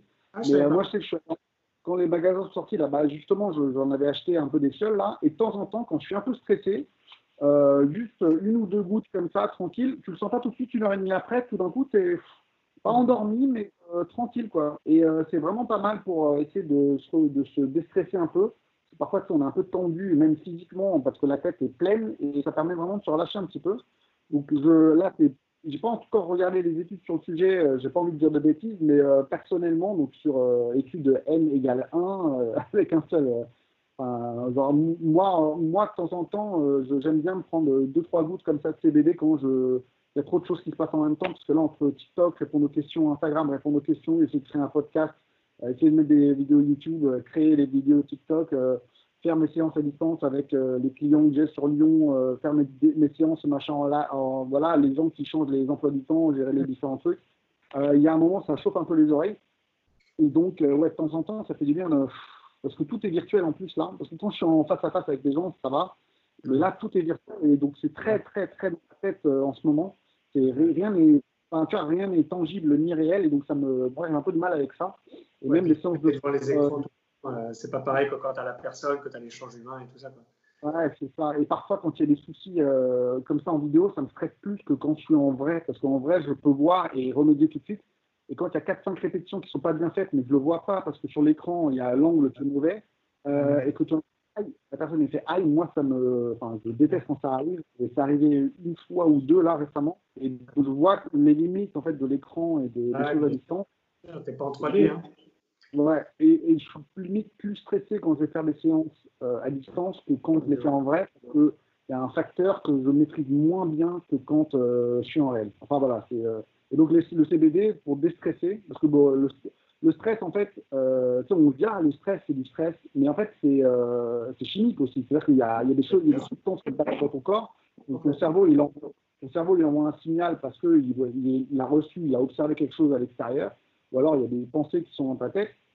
Ça envoie des signaux à tes organes, euh, à tes organes euh, surrénales ou je ne sais pas, ça dépend de ce que tu ressens. Mais ça, ça produit euh, des, des, des, des, substances chimiques qui baladent ensuite dans ton corps, qui vont sur des récepteurs et qui créent des réactions. Et donc, euh, arriver à réduire son stress, ça réduit également euh, le, ces substances qui sont dans ton corps et qui ont un effet. Et donc, je pense que le fait de réduire son stress, même mental, ça permet aussi d'avoir ensuite un effet physiologique, même des décontractions musculaires, qui n'est pas négligeable. Donc, je pense qu'un peu de, de, CBD, ça peut être sympa de temps en temps. Tu coup de temps en temps. Ouais, c'est ça. Euh, question, j'ai une hernie discale, chiropraxie, chiropraxie utile ou pas? Euh, Tout dépend du degré, toujours pareil, hein. tout dépend du degré de la hernie discale. Euh, en gros, pour, pour, simplifier, il y a 5 degrés de hernie discale. En gros, là encore, les avis divers, il y a différentes, nomenclatures, mais pour moi, celle qui est la plus pertinente, c'est selon ces 5, 5 degrés. On va parler du débord discal, tout premier, ou, ou oui, c'est ça, débord circonférentiel. Juste, ça déborde un tout petit peu, le disque déborde un peu. La saillie ou la protrusion discale, c'est déjà un petit peu plus sorti. La hernie discale proprement dite, et d'ailleurs, saillie discale, ce sera plutôt pour ce terme-là qu'on va l'utiliser. Donc, hernie discale. Donc, débord, protrusion, hernie discale, généralement, on peut encore très très bien travailler là-dessus. On a même la plupart du temps d'excellents résultats. Le stade 4 et 5, là, ça se complique déjà un peu plus. La hernie discale, euh, extrudé. Ça veut dire que là, la partie du disque qui est sortie est plus large que la partie qui la rattache au disque. C'est-à-dire qu'en gros, le disque était comme ça au départ, ça a fait ça, et donc il y a une boule et donc un tout petit truc qui rattache au disque et ça fait ça. Là, c'est vraiment pas bon parce que du coup, il y a un vrai risque que ce petit morceau se détache et comprime de façon vraiment dangereuse soit une racine nerveuse, soit la moelle épinière carrément. Donc là, c'est très dangereux. Euh, enfin, c'est dangereux. Et le cinquième stade, qui est déjà euh, vraiment là euh, le, plus embêtant, c'est la hernie discale migrée. C'est quand là, ce petit bout s'est détaché, que ça migre et que ça vient appuyer directement, soit sur, comme je le disais, soit sur une racine nerveuse qui part latéralement, soit sur la moelle épinière au centre. Ces deux derniers stades sont heureusement rarissimes. 90% des patients qui existent avec une hernie discale sont l'un de ces trois premiers stades. Et donc, à ce moment-là, la chiropraxie peut vraiment, c'est toujours pareil, chaque patient est différent, mais la grande majorité du temps, ça prend un peu de temps, ça prend plus de temps que, je disais tout à l'heure que je voyais mes patients à peu près quatre fois. Pour une hernie discale, c'est plutôt 8. Ah, petit blocage ici de, du live, donc je ne sais pas si c'est un problème de... de... Ah, ah, euh, donc euh, la, la, fin de ta phrase a bloqué. Il y a eu un petit, un petit glitch là. Voilà, c'est bon. Ok, il est de retour, c'est bon. Euh, ouais, ça a un peu bloqué sur la fin, mais. Qu'est-ce que je disais voilà, les, les, trois derniers, voilà, que, les trois premiers stades de hernie discale, on pouvait a priori bien les traiter. Et que par contre, évidemment, ça prenait plus de temps que, que le traitement du torticolis ou du limbago classique. Donc, euh, en gros, en moyenne, en moyenne, chez moi, les, ce que j'ai observé, les patients viennent en moyenne quatre fois pour la plupart des choses parce que souvent, c'est un peu du costaud. Quand c'est hernie discale, c'est plutôt autour de huit fois. Mais encore une fois, c'est en moyenne. C'est en moyenne. Mais la réponse, en gros, c'est euh, dans la plupart des cas, oui, la chiropraxie, ça peut quand même. La grande majorité des cas, Ok. Euh, on, demande, on, demande, soit-il possible de rappeler la différence entre l'éthiopathie et la chiropraxie? Euh, tu peux faire vite fait ou pas euh, Éthio ou ostéo? Éthio. Éthio. Éthiopathe, bah voilà. Et l'éthiopathe, c'est la branche euh, la plus proche, justement, la, branche des ostéopathes qui est la plus proche des chiropracteurs. D'accord. Euh, C'est-à-dire plus, plus evidence-based, plus biomécanique, plus, plus scientifique. Ok. Alors, euh, bah écoute, il n'y a plus de questions. Donc, euh, moi, je vais poser mes questions à moi, que j'avais noté euh, au tout début. Donc, c'est bien, ça fait 1h22. On a fait 1h22 avec les questions des gens, donc c'est plutôt euh, impressionnant. Moi, ce que je voulais savoir, parce que bah, comme mon TikTok, c'est quand même sport, quels sont les sportifs que tu vois le plus souvent dans ton cabinet? Alors, j'en ai vu énormément parce qu'évidemment, les sports, surtout dès qu'ils sont pratiqués de façon intensive, euh, ça finit toujours quand même par, entraîner des petits désordres. Donc, j'ai vu des. Euh, si je, si je m'intéresse à ceux de haut niveau que j'ai vus, j'ai vu des nageurs, des golfeurs, des rugbyman, des tennis. ce que je voulais dire plutôt, c'était euh, est-ce qu'il y a des sports que tu remarques amènent plus de gens dans ton cabinet que d'autres? Euh, écoute, franchement, pas vraiment. C'est plutôt, à chaque fois une question de, c'est plutôt à chaque fois une question d'intensité de pratique. Et c'est pour ça que je suis tout de suite parti, tu vois, sur les, sur les pros que je soigne, les, les, sportifs professionnels que je soigne dans mon cabinet. Parce qu'en gros, quand tu nages, de manière générale, c'est super bon. C'est généralement pour moi le meilleur sport parce qu'il n'y a pas de choc, il n'y a pas de tassement, il n'y a pas de vibration, tout le corps travaille. Mais j'ai reçu des nageurs de haut niveau, ils avaient les épaules bourrées de tendinite dans un état catastrophique. Voilà, parce que c'est encore une fois, c'est l'excès qui fait le problème. Maintenant, quand même, euh, est, ça va pas te plaire, mais voilà, les, les la musculation, l'haltérophilie, la force athlétique, euh, voilà, tous ces trucs-là, ça m'en envoie quand même peut-être un petit peu plus. Ouais, mais le truc, c'est vrai que c'est euh, ces sports-là, le l'objectif étant d'aller chercher ta limite. Euh, le c'est inhérent au sport, quoi. Alors après, je ne sais pas trop euh, si tu as plutôt des gens qui font bodybuilding ou quoi où là c'est plus une histoire de voilà de déchirer muscles et etc euh, parce que moi c'est plutôt force. Donc du coup je, je sais que quand on le but c'est d'essayer d'aller monter à, à, tester tes limites de temps en temps. Donc 90, 95 100% de tes, tes, tes, capacités. Et c'est là que les éléments lâchent et tu te rends compte euh, où est ton point faible. Et c'est comme ça que bah, je me suis fait un petit truc euh, épicondylite petit truc à l'épaule etc donc ouais je peux comprendre c'est justement pour ça que, à mon avis, c'est l'explication pourquoi je vois peut-être plus justement des gens qui font de la, de muscu comme ça pour simplifier, pour résumer, pour englober tout ça, plutôt que d'autres sportifs, c'est que les autres sportifs, quand ils vont pousser à fond, c'est toujours trop parce que c'est le principe de la, de la compétition.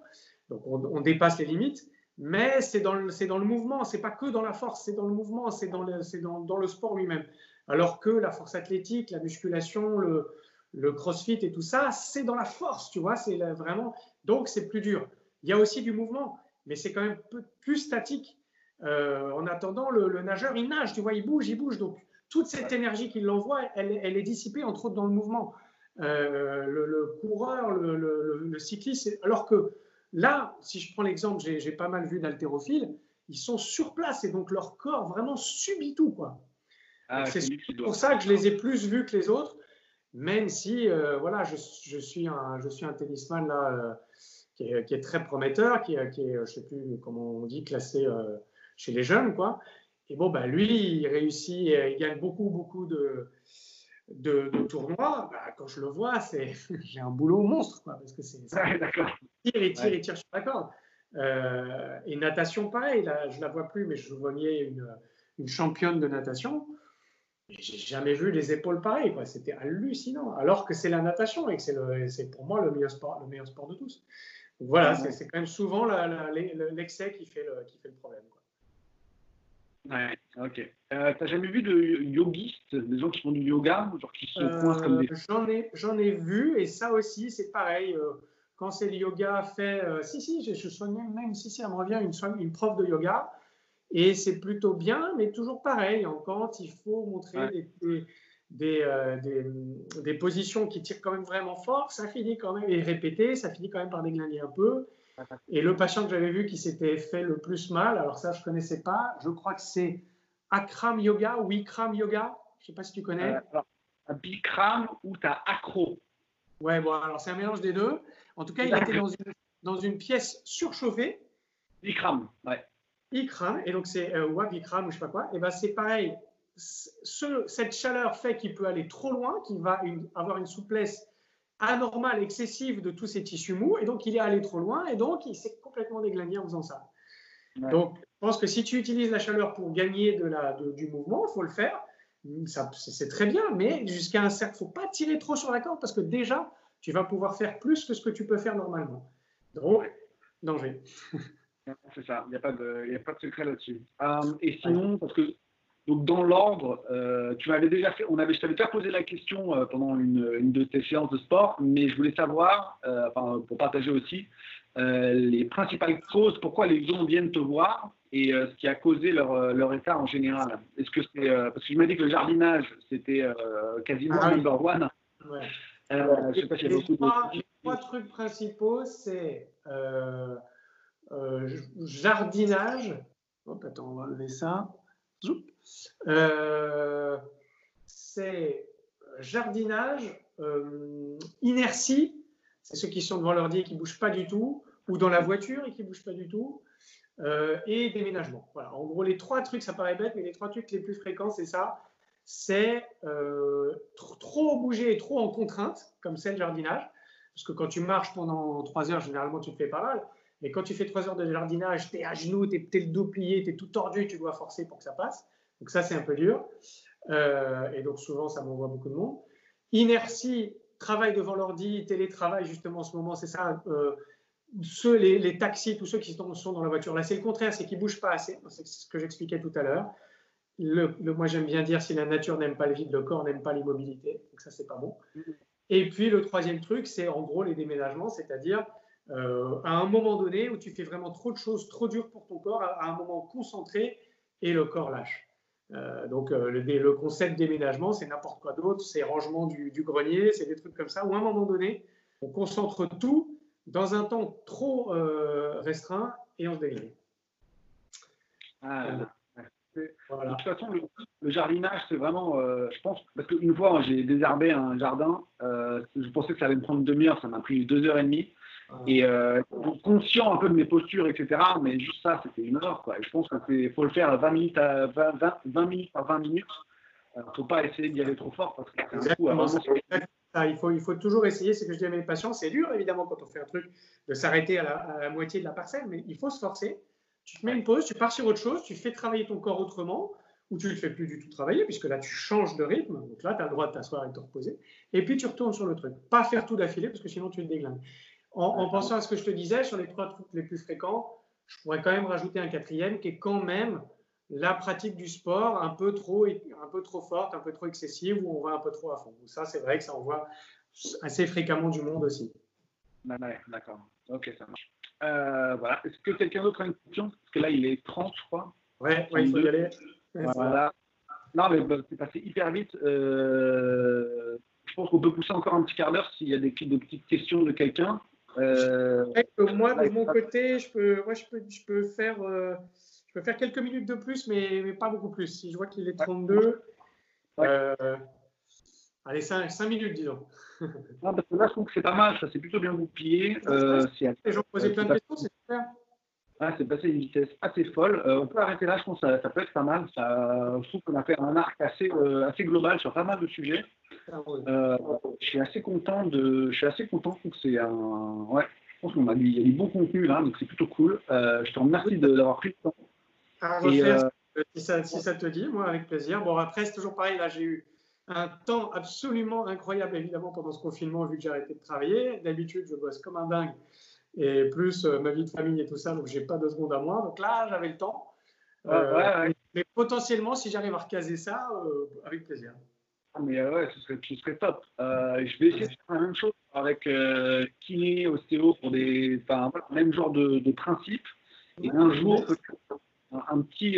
Alors, je sais pas si ça, je sais pas si c'est une bonne idée ou pas, mais l'idée au final, ce serait d'essayer d'avoir une discussion pour voir un peu où vous croisez, ou euh, quelle est la zone de chacun, parce que c'est toujours, c'est toujours intéressant. Moi, je dis toujours à mes patients. Parfois, ils me disent, est-ce que est-ce que vous pensez que je peux aller voir un médecin pour, quand on n'arrive pas à soigner quelque chose? Et je leur dis, mais bien sûr, moi, je, j'avoue, là, j'ai un peu de mal. Par chance, avec ce métier-là, ça arrive assez rarement. C'est un métier fantastique où où on a un taux de satisfaction qui est énorme, donc ça c'est fabuleux, toutes les études l'ont montré, mais parfois évidemment ça ne marche pas. Quand le patient me dit est-ce que, est que je peux le montrer à tel ou tel thérapeute, je leur dis mais bien sûr, si moi j'arrive pas à accumuler les, avis pour, pour essayer de débroussailler les choses. Et là c'est exactement pareil ce que tu proposes. Si on a une, discussion sur un sujet et qu'il y a un kiné qui va dire moi je pense que ça c'est plus efficace, un ostéo va dire ça, et eh ben, ce sera évidemment la somme de tout ça qui sera la bonne réponse. Quoi. Donc avec plaisir, génial. Ah ouais, bah donc euh, on, on essayer d'organiser ça et je te remercie. Euh, alors, est-ce que je te propose de rappeler qui t'es, où t'es euh, et euh, si on peut, si pour euh, prendre des rendez-vous, je ne sais quoi, où on peut trouver tes coordonnées et euh, juste en vidéo. Et je rajouterai en, dans la vidéo YouTube, voilà, que, qui, sera, qui sera là dans une semaine ou quelque chose comme ça. voilà. Donc, je te... Vincent Macquart, M-A-C-A-R, comme ça se prononce, euh, docteur en chiropratique, donc, ou chiropraxie, hein, on dit les deux. Euh, le plus simple pour me trouver, c'est mon site internet. C'est super facile, c'est mon nom.fr, donc c'est www.macar.fr. Et c'est M-A-C-A-R.fr, j'ai voulu faire très simple. Mon site, c'est exactement pareil, j'ai voulu faire hyper simple, sans fioriture, juste les infos qu'il faut, euh, avec les liens vers le, site de la chiropraxie, vers le, je crois qu'il y a un lien vers l'école aussi de Chiro française. Il y a un lien vers, oui, euh, vers le, je crois que c'est ça, l'OMS aussi, euh, mais très simple. macar.fr et puis je suis donc au Chenet, donc le, au Chenet au concours, voilà, faut dire le Chenet au concours. Donc collé à Versailles, maintenant c'est le Chenet au concours. et voilà, toutes les infos sont sur macar.fr. Prise de rendez-vous par téléphone ou par mail, mais j'avoue que comme je te le disais il y a deux minutes, je, je croule souvent sous le travail. J'adore mon travail, donc je, le fais euh, et plus. Et donc, j'avoue que les mails, souvent, je mets un peu de temps à les traiter. Donc, le plus efficace, c'est le, c'est le téléphone. Et éventuellement, de laisser un, même un, texto. Avec mon problème de vue, j'ai ma synthèse vocale qui me lit les textos sans problème. Donc, euh, c'est nickel. Ok, super. Bah, écoute, euh, merci encore pour d'avoir pris cette heure et demie. c'est passé une vitesse de ouf. C'est impressionnant. Euh, donc voilà, et puis bah, une prochaine, j'espère. De toute façon, euh, bah, on se retrouve euh, pour la, séance la semaine prochaine. Et on va essayer de refaire ça parce que je trouve ça hyper intéressant que tu répondes précisément à des, soucis que les gens peuvent avoir. Et, je, et je trouve ça hyper intéressant parce que le fait de parler de ces soucis précis permet aussi de voir d'autres choses plus globales, des questions auxquelles moi je me posais, que je me posais pas, que je n'étais pas posé parce que bah, je n'y ai pas pensé. Et c'est vrai que c'est quand même pas mal système. Encore merci. Merci encore une fois. je t'enverrai le lien si tu puisses aller voir ça. Ah et, et, puis bah, à bientôt. Ok, ça marche. Salut tout le monde. ciao. ciao, ciao. Merci pour votre écoute. Partagez et likez. Mettez-moi quelques étoiles, ce serait génial.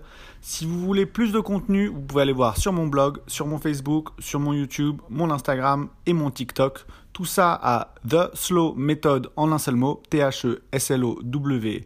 M-E-T-H-O-D. Sur tous ces réseaux-là, du contenu différent, du contenu varié, un petit peu d'humour, des vidéos éducatives tout ce que vous voulez sur le sport, la nutrition, la méditation et le sommeil pour vous amuser et en découvrir un petit peu plus avec moi. Merci encore et à très bientôt.